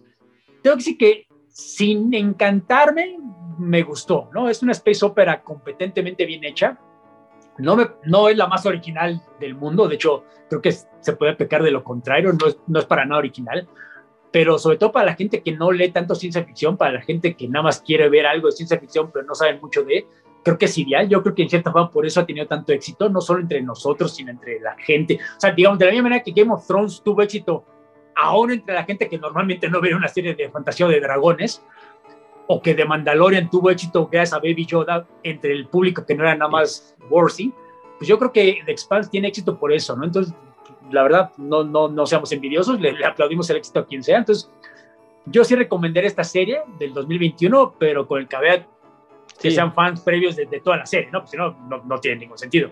Claro, hay que, tiene que, digamos que arrastra, ¿no? Todas estas temporadas sí, comentadas, pero eh, yo no he visto el final, ¿terminó bien, por lo menos? Termina muy bien, no, no, no. De hecho, lo que sea que aquí a mí me gustó esto que, en Amazon, en Amazon, en, en, perdón, sí, en Amazon, que lo hicieran más cortas las temporadas. Creo que, siendo honesto, las primeras, a pesar de que son las que más me gustan, sí tenían episodios de paja. O sea, sí creo que tres episodios eran demasiados, aun cuando sí eran adaptaciones relativamente fieles, pero luego traían cosas de los libros de la siguiente temporada, en teoría. No sé si pensaban que los iban a cancelar o qué pasaba, pero siempre como que adelantaban cosas de los siguientes libros entonces, temporadas que podían haber sido de 10, acaban siendo de 13 y, era medio raro. Y estructuralmente era raro porque, por ejemplo, el primer libro acaba a la cuarta parte de la segunda temporada. No era como Game of Thrones quisiera, bueno, al principio era un libro por temporada. Ah, Entonces era, era raro, ¿no? Pero bueno, a menos que leyeran los libros, eso no te importaba. Pero, pero bueno, a mí sí me gustó las temporadas en, en Amazon y creo que acaba bien. Y bueno, ya nada más rápido antes de irnos a películas. Sí. Eh, una serie que sí quería recomendar, que creo que sí es ciencia ficción, aunque se podría argumentar, estoy de acuerdo, es la de, Nevers, que salió en HBO este, eh, hace uno, eh, a mediados de año. Creación de este Josh Whedon, que tristemente ahorita está en boca de todo el mundo por las razones equivocadas. Por ser amigo. Pero bueno, sí, sí, sí, resulta que Josh Whedon es un patán, pero bueno, lo que saca a quien, no quiero ponerme a defender a Josh Whedon, pero aún entendiendo que es un patán y no la persona, no la persona más agradable del planeta, es un gran creador, es un gran escritor, un gran eh, dibujante, un gran eh, director, y creo que se demuestra en esta serie de Nevers, no, no estoy hablando de cosas de hace 20 años como Buffy o Angel, esta serie, la, eh, de hecho, él, él escribe el primer episodio y dirige tres de los seis que salieron, porque, ah, bueno, la primera temporada son dos episodios, que ya se puso de moda partir las temporadas en, en dos, y solo salieron seis episodios y los siguientes seis episodios de la temporada 1 van a salir este año que viene. ¿Por qué no lo hicieron temporada 1 de seis episodios y temporada 2 de otros seis episodios? No me pregunten, pero el caso es son, es la misma temporada. La verdad, está muy bien hecha. No solo son personajes femeninos bien hechos, bien desarrollados, que, que lo que sea que aquí aún brillan por su ausencia, desgraciadamente, en la televisión, salvo con todas excepciones, pero la verdad, es un universo completo que crea Joss Whedon en el primer episodio y que explota muy bien en los siguientes cinco. Entonces, la verdad, el desarrollo del personaje está bien, el guion está muy bien. Eh, ocurre en la época victoriana, es, ya sabes, es una época victoriana tipo steampunk, más con algunos toques de fantasía que por eso mucha gente no la considera como ciencia ficción, pero bueno, si se olvidan de etiquetas muy puristas, yo sí creo que tiene suficiente aspecto de ciencia ficción como para recomendarla. Entonces, yo la verdad, si tienen HBO Plus, deben encontrarla, debe estar en el catálogo, son solo seis episodios, no les va a tomar tanto tiempo, entonces hasta para los estándares de HBO es más corta de lo normal, también se la recomiendo mucho. Ok, bueno, pues ahí está. Eh, Foundation, que es a consideración de los que nos escuchan. Y, no, no, recomendado eh, Love, Death and Robots. Y, el The Expanse también, dependiendo. bueno, The Expanse ya, han visto la serie, claro. Y The Nevers. Ahí están las series. Vámonos. Bueno, Fundación, si tienen Apple TV, si son de esas personas raras que tienen mucho dinero y tienen la plataforma de Apple, pues bueno, pues échenle el ojo, ¿no? Pero siempre están a mí las, en lo personal no me gustó. están las opciones alternativas, Armando. No, no, no, no, créeme, yo vivo de ellas hoy en día, pero o sea, no, no lo vas a recomendar. bueno, vámonos con cine. Vamos. Oye, de cine tenemos, pues sí, también varias cositas. Eh, algunas son de, por ejemplo, que están en Netflix, otras están este, en Prime, y algunas que, la verdad todavía no las encuentran en streaming, hasta donde, donde chequé no están, pero bueno, probablemente estén en el futuro, así que por eso también se van a comentar. Eh, otra vez, eh, disclaimer, todas las películas que comentemos hoy no las vamos a hacer como otras veces, que nos va a dar tiempo, pero pues díganos cuál eh, quizás ustedes ya vieron y les gustaría o no o les gustaría que aumentáramos el comentario, ¿no? En, posteriores episodios. ¿Con qué quieres empezar de, cine, Armando? Pues mira, me gustaría empezar por las películas que no estamos recomendando, porque hubo varias de ciencia ficción.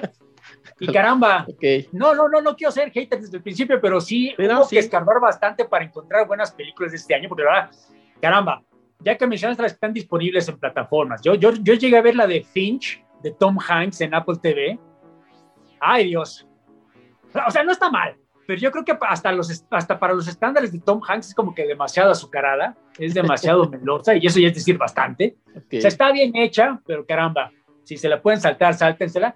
Hugh Jackman, nuestro amigo Hugh Jackman, que caramba, siempre intenta hacer buenas películas y siempre acaba haciendo estas cosas raras, hizo la de Reminiscence.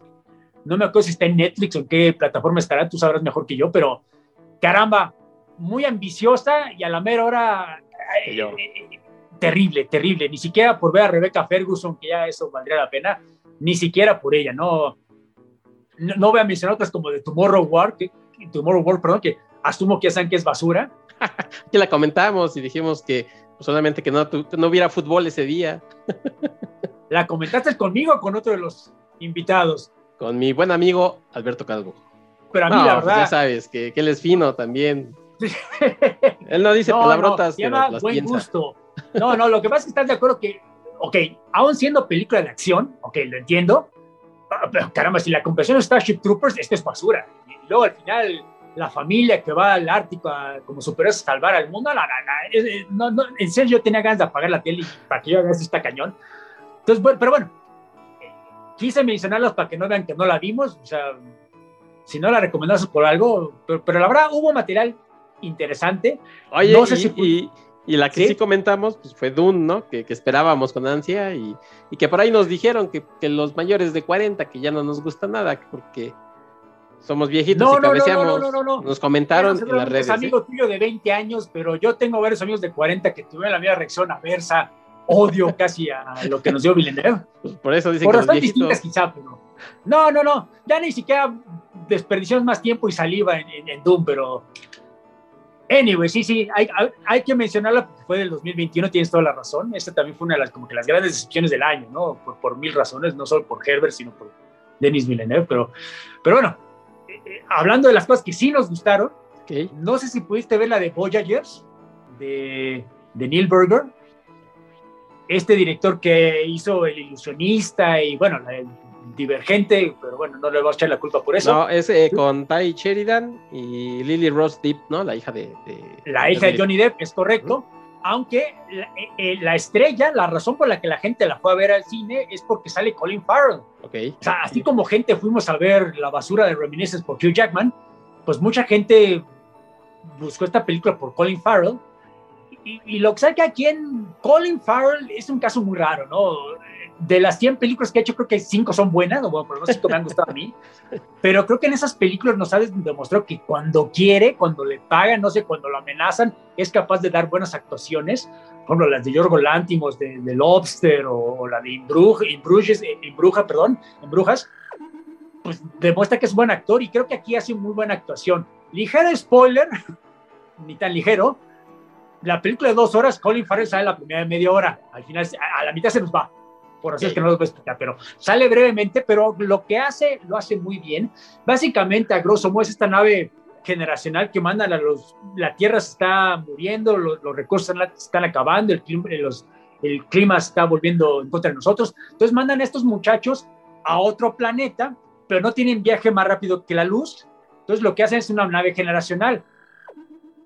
Y lo que hacen es, bueno, va a durar el viaje 80 años, pues van a llegar los nietos y los bisnietos de la gente que vaya en la nave. Entonces, para que no se traumen, porque van a estar encerrados el resto de sus vidas en esta nave, lo que mandan es a muchachos que han estado criando en esta pequeña academia, que no, nunca salen afuera de la academia, valga la redundancia, entonces no tienen, no tienen claustrofobia, están acostumbrados a corredores y pasillos, etcétera, etcétera. Y el maestro es Colin Farrell. Originalmente iban a mandar a los muchachos solos, pero Colin Farrell los quiere tanto y los quiere cuidar que va con ellos para irlos cuidando los primeros 10, 20 años de su vida en esta nave, ¿no? Entonces, lo que pasa es que en algún momento Colin Farrell, digamos, sale de la historia, los muchachos se quedan acá a, cambio de, a cargo de la situación, ya son adolescentes todos, 15, 18 años, y lo que pasa, por supuesto, es que le están dando en los alimentos drogas para mantener, digamos, el, el su, su, deseo sexual controlado, para que no pase lo que puede pasar. Además, tienen que controlar la reproducción. El, plan es que se vayan reproduciendo in vitro para ir, digamos, tener un control de, del viaje, pero ellos se dan cuenta, entonces dejan de tomar las drogas y cuando le regresa el ansia sexual, pues también le regresa este instinto agresivo animal que tienen todos los, los, adolescentes, hombres y mujeres, por supuesto, ¿no? Entonces lo que pasa ya para no echarles a perder, pues básicamente es como Lord of the Flies y, una mezcla de Lord, Señor de las Moscas con High Life, la película de Claire Denis hace un par de años con, con Robert Pattinson. Entonces, digamos que los muchachos pierden el control, los adolescentes pierden el control pero están encerrados en esta nave, así como en el Señor de las Noches están encerrados en esa isla, no, no es que otra más que vivir entre sí, se empiezan a, no a matar, pero a atormentar entre sí. Entonces, como que se arma una dinámica social muy interesante. A mí me gustó mucho, eh, ya parcela rápido, eh, no sé si la pondría, de hecho no la pondría como la mejor del año de ciencia ficción, pero sí la pondría en mi top 5. Eh, creo que no está en plataforma. Ahorita para... Está hasta donde chequé yo, la pueden ver en Prime, aparentemente está. Ah, bueno, perfecto. Amazon es, pues creo que después de Netflix es la más, la más popular, ¿no? Entonces ahí la pueden buscar. Es relativamente corta, no ocupa, no ocupa tanto mm, como hora 40, hora 45, entonces se, se divierte, sí es entretenida. Ok. Eh... Casualmente hay una película que sí está en Netflix, bueno, está en el Netflix gringo, no sé si en el nuestro, la de Stowaway, la de... Sí, sí, sí, la de este, Anna Kendrick. Exactamente, exactamente. Pues, Lo menciono porque en Canadá, por alguna razón, está en Amazon, pero el resto del planeta está en, Netflix, no estaba seguro si aquí, qué bueno que también.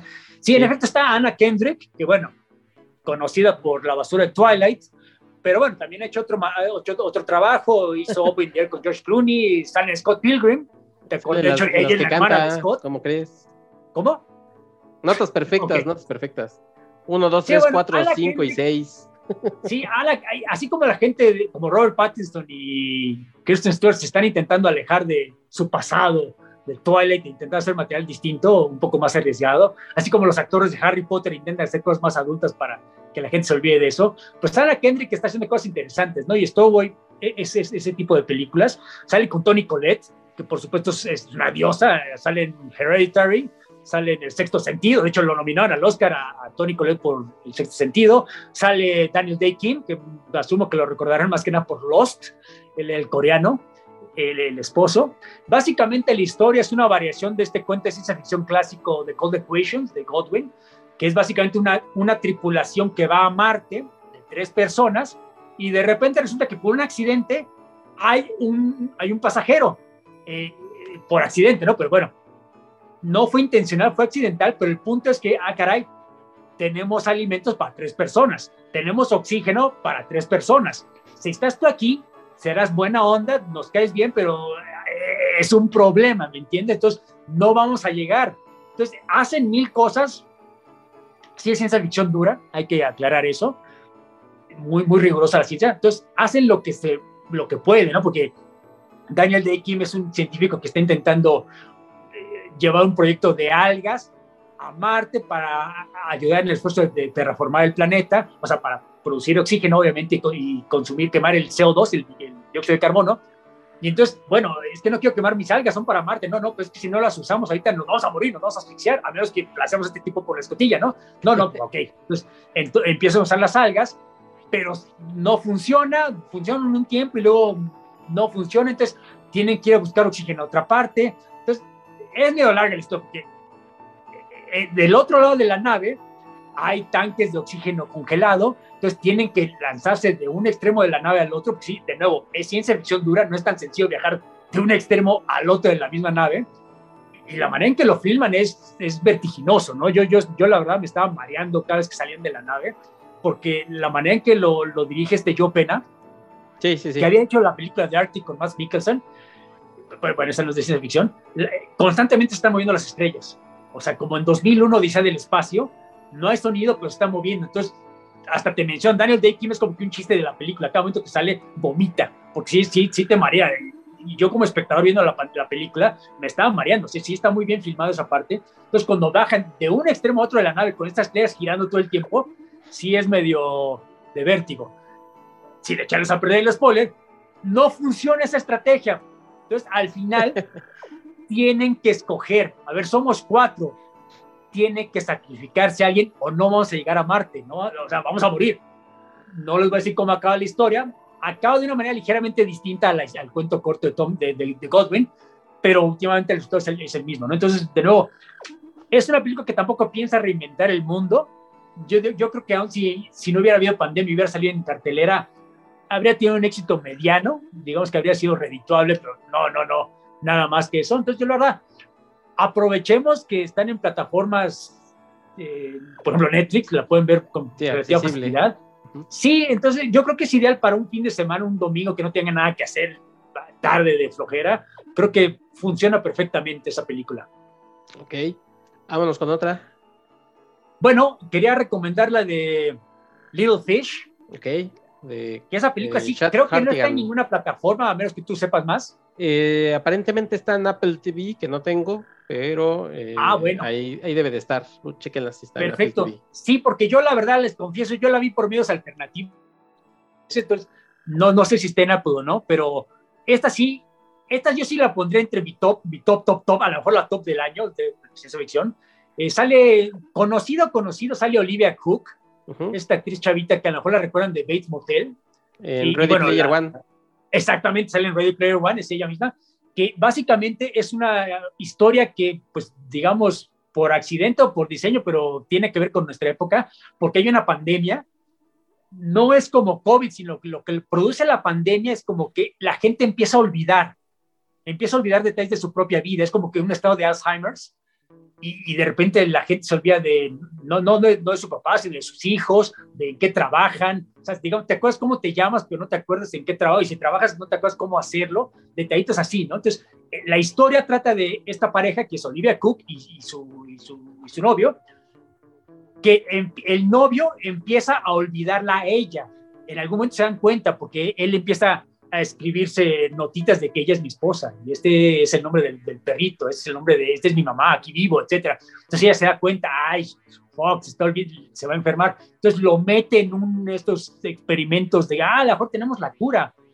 Pero resulta que el novio, como ah, es músico, entonces se encuentra un viejo amigo y nunca te das cuenta por qué, pero a la hora de entrar en el, resulta que el experimento este sí funciona, la cura funciona, pero él no es candidato porque se metió drogas.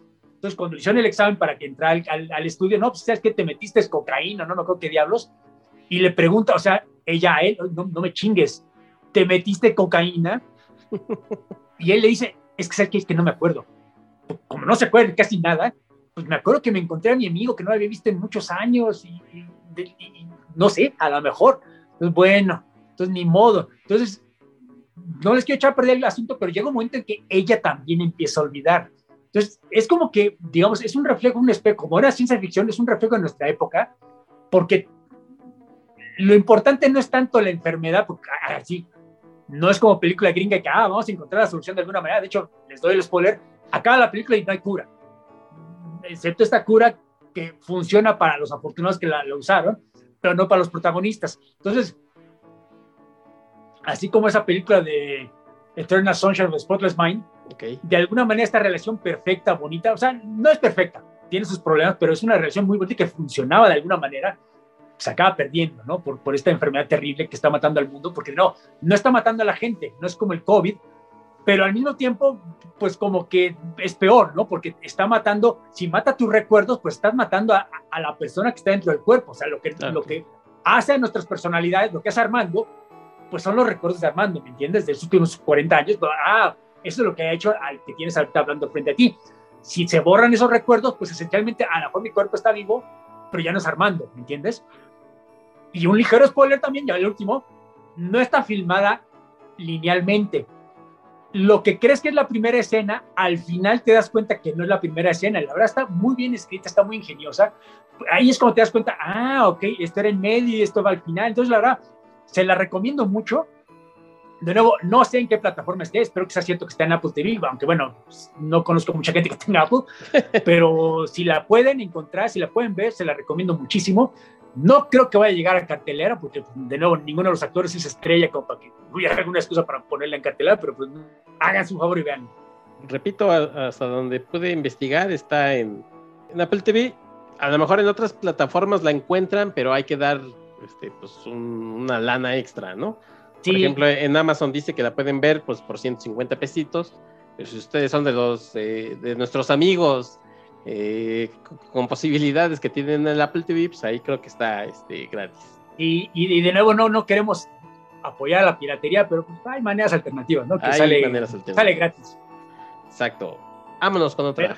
vamos con otra, la de, no sé si pudiste ver la de I'm Your Man, o sea, soy tu hombre. es película alemana, ¿verdad? Correcto, de María Schrader, sí.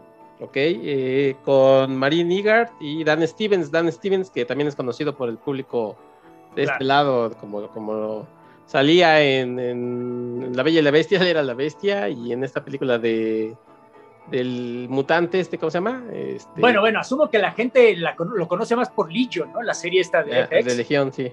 El hijo del profesor Javier. De hecho, él es David Haller, el protagonista de la serie. Correcto. La gente un poco más más mm, payasita lo recordarán por Downton Abbey.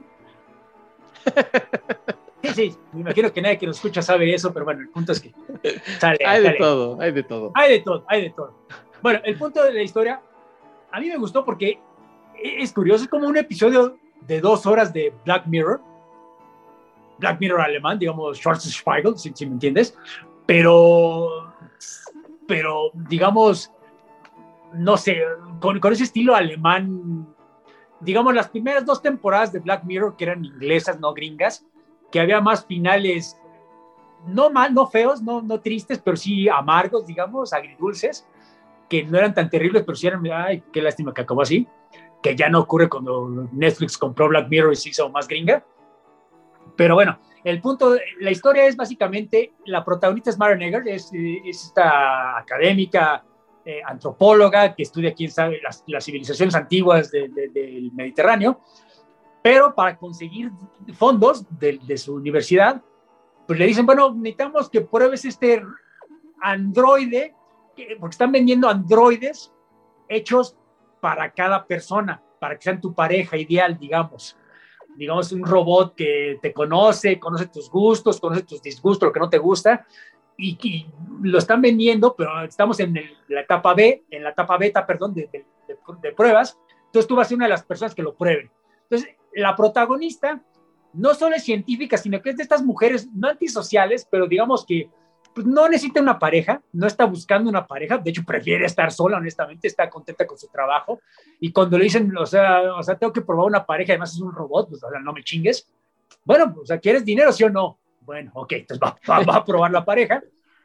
Y la pareja, por supuesto, es Dan Stevens, ¿no? Que pues, es bien parecido, por supuesto.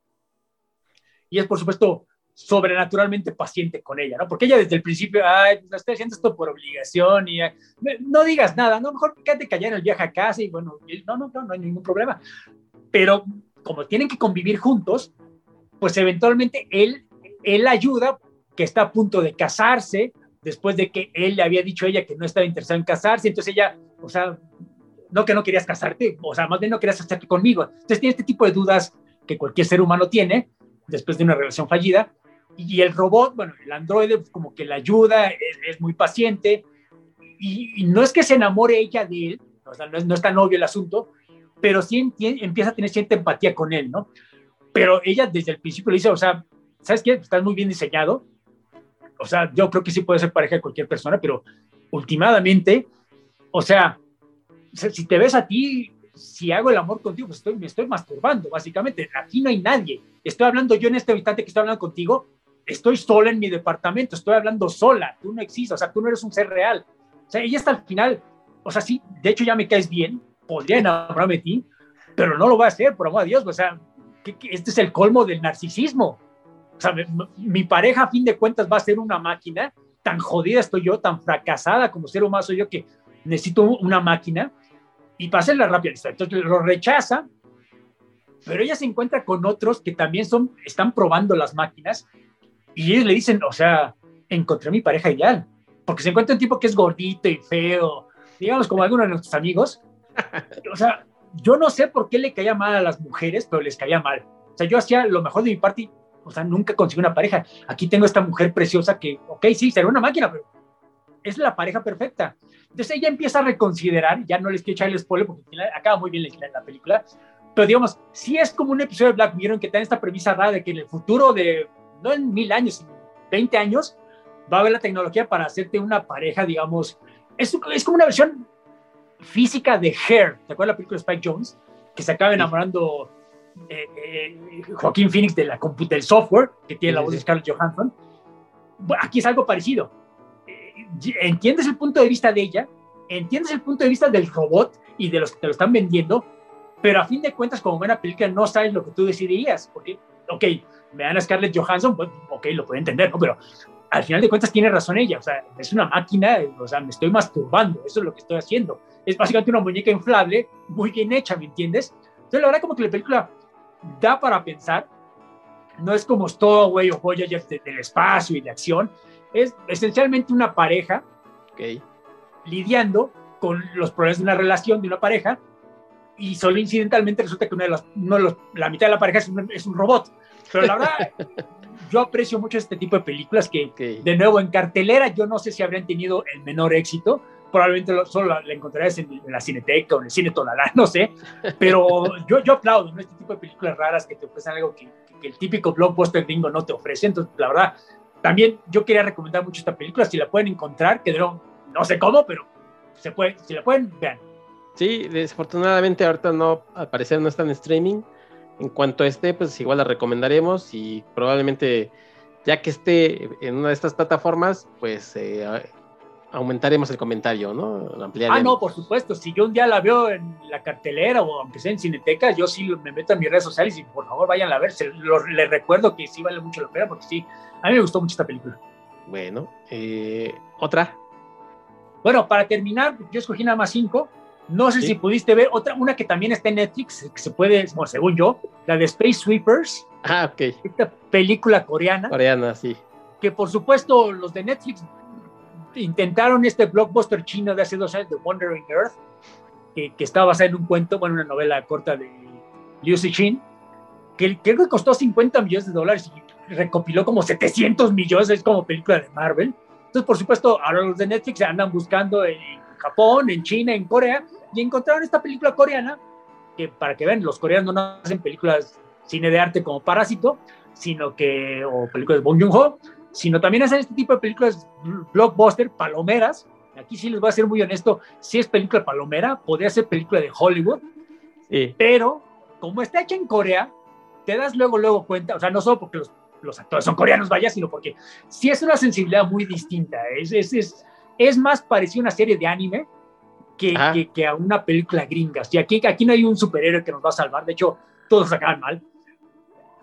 Digamos, es una tripulación de, de tres, bueno, tres, cuatro en una nave que va, va recogiendo basura que está en órbita, porque debido a todos los asteroides que van cayendo y todo el transporte que ahora hay, pues hay tornillos, hay pedazos, hay sueltos, y como en órbita adquieren velocidad, pues si te pegan a tu nave, a tu estación orbital, pues puede ser un problema. Entonces, su chamba es ir recogiendo esta basura. Esencialmente son basureos del espacio. Y, si ves a la tripulación, básicamente estás viendo a la tripulación del Bebop, ¿no? De, Cowboy Bebop. O sea, la capitana es una chava que para el caso podría ser Faye Valentine. O sea, nada más tiene otro nombre, pero es Faye Valentine. Eh, eh, eh, está el tipo duro que antes era criminal, que era como Spike Seagal pero como Jet Black, está el protagonista que es como Spike Seagal, básicamente. Es, esencialmente el vivo, pero en live action, ¿no? Pero no como la serie que tan lamentable salió hace poco de live action de Cowboy Bebop, porque aquí es distinto. Entonces, aquí rápidamente, la historia es muy complicada, si es como anime, o sea, si es como buena película coreana, porque resulta que se enteran que hay una organización terrorista crea un robot que tiene forma de niña, una niña muy inocente, pero resulta que es una weapon of mass destruction, es como una bomba de hidrógeno la encuentran, estos, los protagonistas, estos, lo, primero que piensan es, en vez de entregarla a las autoridades, no, no, no, vamos a buscar a los terroristas y vamos a vendérselas, vamos a, aquí tenemos su bomba, se la regresamos a cambio de dinero, porque necesitan dinero, ¿no? Yo ahorita creo que les entiendo perfectamente, tienen que pagar sus cuentas, entonces, pues bueno, vamos a vender este, esta niña. Conforme te vas dando cuenta, empieza a interactuar con la niña y el capitán, bueno, el, el, que, el que maneja la, la nave se encariña con ella y, oye, ¿no habrá manera de quedárnosla? Está buena, buena onda la niña, ¿no? Es pendejo, es una bomba de hidrógeno, ¿cómo se te ocurre? No, no, tenemos... Bueno, y además aquí está terroristas, ¿really? No, necesitamos el dinero, ¿tú tienes cómo pagar la renta de la nave? No, va, bueno, hay que vender, regresar. Conforme avanza la historia, te das cuenta que no, no, no es un androide, sí es una niña. Y los terroristas no son terroristas. Resulta que inventaron este cuento chino, valga la redundancia, de que es, una, es un robot bomba. Los que lo hicieron son, son la corporación que ha logrado terraformar Marte. Porque la niña, su padre le metió en sus venas unos nanobots, nanotecnología para curarla, y un side, un efecto secundario es que debido a eso pueden crear vida vegetal. Entonces, con eso terraformaron Marte. Entonces, como el dueño de la corporación, que ahora básicamente son dueños de Marte, no quieren que encuentre esa nanotecnología y entonces puedan terraformar otros planetas, incluyendo la Tierra, que ya está en muy malas condiciones, y quieren que destruya, que mate a la niña. Entonces, ya, ya solo Marte va a ser un paraíso en el sistema solar. Entonces, esta corporación multimillonaria lo está persiguiendo, manda bounty hunters tras de ellos, entonces pasan mil, mil aventuras, la verdad. No son ni dos, bueno, son como dos horas, pero se siente como no, un poquito temporada más. de anime. Bueno, poquito son dos horas y cuarto. ¿Dos y cuarto? Sí. Bueno, ¿estás de acuerdo que esto puede ser una, una serie de seis, ocho episodios de una hora? Y cabría perfectamente porque se siente más larga. Parece que no porque sea tediosa, sino porque se siente que hay muchas cosas pasando al sí. mismo tiempo, ¿no? Porque, sí, porque te enteras que además el protagonista perdió a su hija eh, hace un par de años, o sea, se perdió en el espacio y él está buscando dinero para que encuentren el cadáver. Literalmente está orbitando la pobre niña, porque además él era soldado, pero pasó algo y entonces ya eh, empezó a beber y empezó a apostar y cuando estaba apostado perdió a la niña, etcétera, etcétera. Cada uno de los protagonistas tiene como que su propio pasado. Hay un androide que está juntando dinero para comprarse screen graph, o sea, piel de humano para pasar como ser humano y hasta la niña pequeña le dice, no, pues ¿para qué? Así estás mejor. O sea, hay varias historias, cada uno de los personajes tiene como su propio subtrama. Está muy bien escrita, la verdad. De acuerdo, es un blockbuster que depende de las escenas de acción y los efectos especiales, seamos francos. Se nota que gastaron billete en esto. Sí es como un blockbuster gringo, pero un blockbuster gringo bien escrito y escrito como que, como decir independiente, entonces es una contradicción. ¿no? Entonces yo, yo, la verdad, yo vi la película asumiendo que me iba a entretener, pero pensando que va a ser un blockbuster gringo, bueno, vamos a ver. No, no, la verdad, funciona como blockbuster y funciona como película un poco más pensante, ¿no? Yo creo que cualquier persona no tiene que ser fan de ciencia ficción como para verla y entretenerse. Si dices que dos, son dos horas 15, te lo creo. Para mí, para mí se pasaron así. Es bastante entretenida, es bastante fluidita la historia. Entonces, yo también la recomendaría. Si está en Netflix, caramba, sí. véanla. Es dura, de nuevo, dura más tiempo que las que les hemos recomendado, pero de nuevo, se va rapidito. Entonces, yo, sin ningún sin una preocupación te la recomendaría a todos. Bueno, eh, sí, eh, yo me acuerdo que cuando la vi me quedó la impresión de que era una... Eh, metieron en la licuadora este, Elysium, porque también está la cuestión esta sí. de que no quieren que vayan a Marte todo el mundo. De acuerdo, sí. ¿no? Que el mundo ya se fue a la fregada. Eh, Elysium metieron a la licuadora, Guardianes de la Galaxia, este y dos, tres cositas más, pero la verdad es que sí tiene como su personalidad la película y, y bien. Eh, ¿Alguna otra mención honorífica o ya con eso? Esa palabra me gustó mucho. Tiene personalidad la película, estoy completamente de acuerdo. A lo mejor no te cae cosas, completamente ¿sí? su personalidad, pero sí tiene personalidad que muchas películas gringas no lo tienen. Sí, y, y varias cosas que, que, dan para comentar, pero les decimos, pues por cuestión de, de, tiempo ahorita no lo vamos a hacer. ¿Alguna otra mención honorífica o ya nos...? Ya, una rapidísima, yo mención honorífica, sí. recomendaría la Elapsis, okay. que es una película que técnicamente es del 2020 porque se estrenó en un festival de arte que conocen nada más en su casa en el 2020. pero es 2021. Entonces, o okay. sea, la fecha oficial es cuando sale en cartelera oficial. Sí. Esa yo la recomiendo mucho. También es muy distinta a las de Boya y Stowaway. No, no hay nada de, del espacio.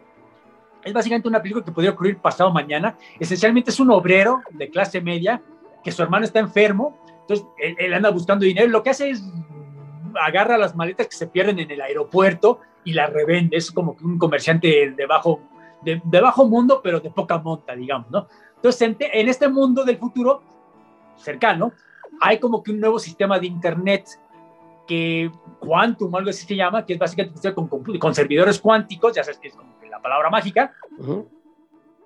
Hasta eso la película no se molesta en explicarte cómo funciona o por qué funciona. El punto es que para que funcione esto, esta economía, eh, tienen que poner cables, como cables coaxiales, digamos, a lo largo de los servidores pero para poner estos cables tienes que ir tú cargando literalmente los cables, los rodillos de cables a través de bosques y de montañas. Entonces, le dan esta chamba a los jodidos, ¿no? ¿Sabes qué? Te vamos a pagar tanto, pero tienes que poner, llevar este cable de aquí, de este punto a este punto a 10 kilómetros. Tienes que pasar por bot, ya sabes, por condiciones medio complicadas. Entonces, este, este, este, el protagonista, bueno, yo, yo, yo voy, pero no cualquiera se lo dan.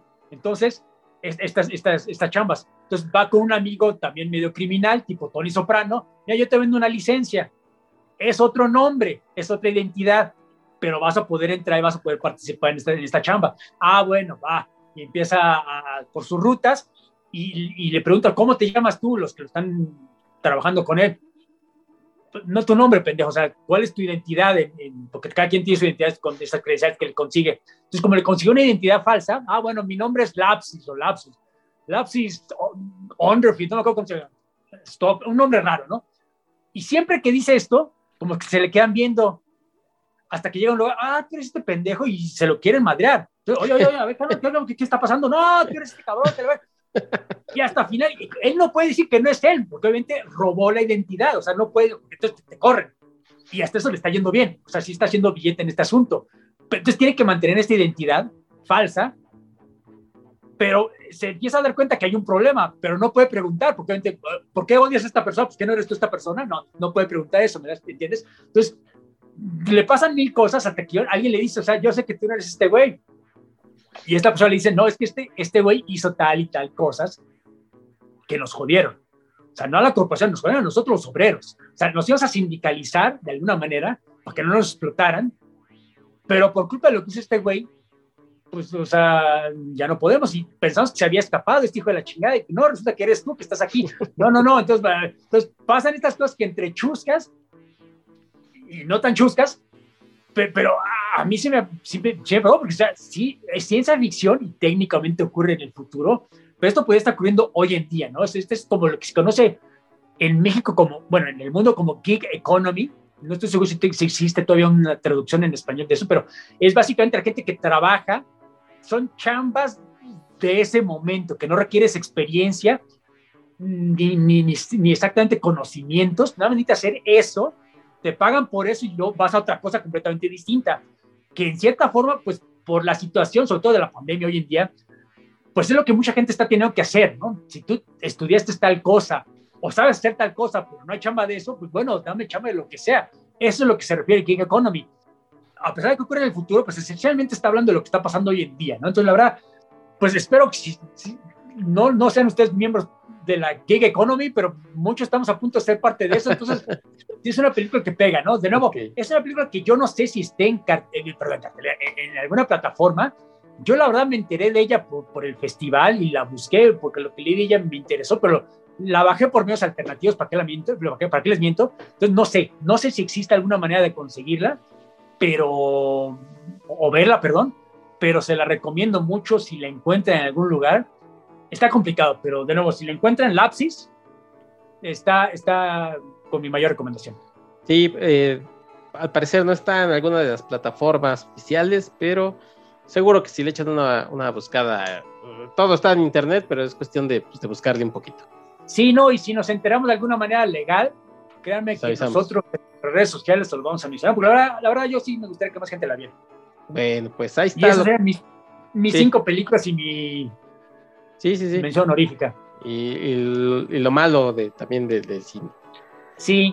Pues, eh, ¿te parece si, pues, si cerramos ya este programa con eh, algo de, literatura? Sí, Vámonos con, el libro que, me comentaste, que por cierto, eh, pueden comentar tu reseña y tu, pueden ver, leer tu comentario en tus redes sociales, sobre todo en Facebook, donde te extendiste, sobre The Actual Start de Mónica Byron. Mónica Byrne, exactamente. A mí es un libro que me encantó. Le, soy muy honesto, el año pasado por varias razones no pude leer tantas novelas de ciencia ficción como normalmente yo hacía, pero de, habrán sido como 10, siendo honestos, y de las 10, sí, porque también leí de fantasía y de otras cosas, pero de ciencia ficción leí poco, y de las 10 yo creo que esta fue la que más me gustó, la que más me impresionó y por mucho. Es, es ya rapidísimo, son como, son tres historias simultáneamente. Eh, uno ocurre en el presente, bueno, poquitos años en el futuro, otra ocurre mil años en el futuro y, una ocurre, y la otra ocurre mil años en el pasado.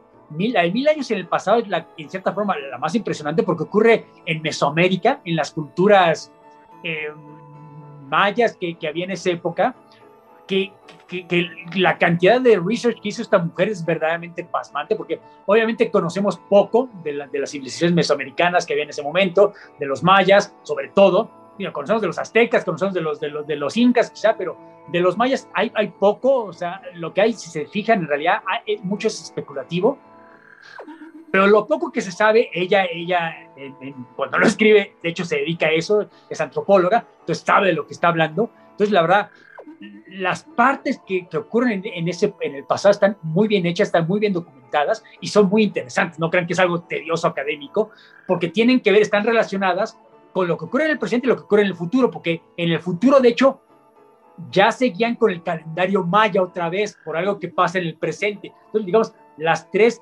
eh, subtramas de alguna manera empiezan a converger a mitad. Desde el principio te das cuenta que hay alguna relación, ¿no? Pero a, a hasta el medio que te das cuenta por qué. Y, y entonces, la verdad, es, es un trabajo de, de, world building, de desarrollo de, de, del universo este ficticio tremendo. No sé si va a haber secuela, o, pero tranquilamente puede escribir otra secuela esta mujer, porque caramba, es un universo que ella crea, y este, crea esta historia, pero o sea, se puede hacer mil historias con esto, ¿no? Yo, yo estoy seguro, estoy convencido que cuando empiece la temporada de premios, o faltan algunos meses todavía, pero esta novela la van a escuchar, The Actual Star de, de Monica Byrne, seguramente va a estar nominada al Nebula y seguramente va a estar nominada al Hugo y probablemente al Locus. Entonces, la verdad, es una novela que me canso de recomendar. Creo que por el momento únicamente existe en pasta dura, que es un, es un libro muy, muy bonito, la verdad, vale mucho la pena. Yo, de hecho, es la edición que tengo, pero obviamente eso significa que cuesta un poquito más que la edición rústica. A lo mejor si esperan unos meses la encuentran en rústica, no sé, a lo mejor a veces es de esos libros que solo salen hardcover, pero en, en, serio, si pueden, cómprenla de una vez, se la recomiendo muchísimo. Yo tengo amigos en España que ya me cuentan que ya va a haber traducción al español y se mueren de ganas, ya la leyeron en inglés y, y les encantó. Mi recomendación, si les sirve la recomendación de, de mis amigos, créeme, esta es una novela que les va a encantar. Yo creo que es de lo mejorcito, por mucho, de ciencia ficción del 2021. Mónica Byrne, que es una escritora pues, muy prolífica, tiene otras cosas. Sí. De ciencia ficción tiene otra novela que se llama The Girl in the Row, del 2014, que también, sí. bueno, pues entiendo que la crítica le gustó mucho. Y... Sí, está bueno, pero te soy honesto, este está mejor, ¿eh? Ok, y, y, como bien comentas, eh, ahora que, que, probablemente sea la, la temporada de premios y, y que sea quizás eh, galardonada o no, pero que ya esté la traducción en español, bueno, pues probablemente tengamos acceso a ella, ¿no? Por acá, por bueno, este bueno, por desgracia tú sabes que en España va a estar la traducción. No sé si en México está disponible la traducción, pero bueno, se puede conseguir si lo dependiendo en español, la, va a existir. La, ajá, pero dependiendo no sé que la editorial. Bueno, sí, pero tú sabes que la editorial sí. no, no, no, necesariamente, a sí. veces a lo mejor tienes que recurrir a Amazon y el problema con Amazon es que sí. si la traes de España, el, el, envío no es, no es barato, claro, es un problema. Pues ojalá este, sea muy, muy reconocida y haya alguien que se ponga las pilas y la, tenga por acá, ¿no? Ojalá sí, obviamente, si gana premios, pues sería más sencillo que la traigan claro. la traducción, pero pues ya ves que, ya ves. Sí, Entonces, y pues, bueno, básicamente esas son mis recomendaciones de este año, del 2021, películas, cómics, libros y series de televisión, con algunos sí. de los programas que me decepcionaron. Espero que algunas de nuestras recomendaciones les, les, sirvan a la gente que nos está escuchando.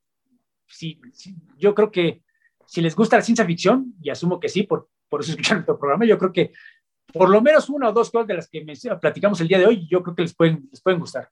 Sí, y, y, si no, si ustedes tienen alguna otra cosa que no, que Armando no mencionó, porque básicamente hoy, hoy pues, fue el programa de Armando. Sí, este, sí era rápido, pues, era comparten, rápido. Compártanos con nosotros, por favor, las cosas que, favor, que vieron, sí. que a lo mejor están ocultas. Muchas veces sí. son este, pues, sleepers, ¿no? Que no, que no nos damos cuenta que por ahí andan. Entonces, les no, vamos a nosotros agradecer. podemos ver todo, entonces si alguno de ustedes vio algo que les gustó mucho y no lo mencionamos, caramba, sí. mencionan, sí. Series, cómics o cine. Sí. Para eso estamos también, para, para escucharlos. Y como dice Armando, pues de todo esto que hoy se recomendó, seguramente si no lo han visto, eh, dense la oportunidad de verlo y les va a gustar, por lo menos van a pasar un rato eh, agradable, eh, ya sea en cine, en, en, series. Y el libro, bueno, pues si le hacen al inglés, igual lo pueden conseguir. Dijo sí. Armando, pues ya ahí está, ¿no? La, la opción. Oye, Armando, y bueno, pues de, de, algunas de esas cosas has comentado, pues en tus redes sociales, ¿cuáles son? Bueno, en Twitter me encuentras como Armando0827, ahí estoy casi todos los días platicando pues de lo mismo que hoy. eh, de cómics, de libros, de serie de televisión, de películas, de lo que sea que me encontré ese día. Mañana lo más seguro es que platique de los cómics de esta semana. En Facebook me encuentras pues con mi nombre, Armando Saldaña Salinas. Ahí me explayo un poquito más por obvias razones. Precisamente la reseña que menciona Héctor de esta novela la hice en Facebook, no en Twitter. Bueno, en Twitter intenté mencionar lo más que pude, pero obviamente si es un hilo de más de tres tweets, la gente pierde interés, entonces no, se puede. Pero en Facebook me encuentran con esta reseña. Las reseñas de los libros los hago más bien eh, en Facebook. Yo siempre estoy encantado de la vida de platicar con gente, sobre todo gente que no conozco. Entonces, pues ahí los espero. Bueno, pues ahí está la, la opción de que vayan y comenten con Armando estas y otras recomendaciones. Él siempre está atento para, para el que quiera comentar algo, ya sea con él o, también con de la ciencia de ficción, en que encuentran en Twitter, en Facebook. Nos pueden dejar comentarios también en, la cajita de Evox. Ya saben que también ahí respondemos sus, sus peticiones. Y bueno, pues como les comentaba en el episodio pasado, si ustedes quizás la primera vez que nos escuchan, en Spotify ya nos pueden calificar. Hay opción de dejar estrellitas por si les gusta este programa. Pueden dejar una, dos, tres, cuatro, cinco estrellitas, las que su corazón les, les salga y, bueno, crean que nos merecemos. Por ahí les, les, eh, les pedimos que vayan y, nos dejen alguna, alguna calificación. Y nos pueden escuchar pues en, también en Amazon Music, en Apple Podcasts, eh, en Evox, desde luego. Ahí estamos para lo que ustedes quieran y ojalá les guste tanto este programa como nosotros al hacerlo. Y pues vámonos, Armando, hoy la música va a ser miscelánea como el programa, ¿no? Así es que ni sé qué voy a poner. ver qué música vas a poner ahora, pero sí, qué bueno, qué bueno, qué bueno. Ahorita que, que, que le ponga ya stop, te voy a decir que me, te voy a pedir que me digas una canción porque Hoy es tu programa, hoy, hoy de la ciencia y la ficción se llama The Armando Show. Muy bueno, muy bueno. Pues bueno, yo encantado de la vida, qué bueno que ya empezó la nueva temporada, temporada 2022 de, de la ciencia y la ficción. Sí, pues, por ahí vamos a hacer varias cosas, así es que pues estén atentos y muchas gracias por escucharnos. Vámonos. Mándenos dinero. sobre todo, mándenos dinero. gracias, Armando. Bye, nos vemos. Adiós.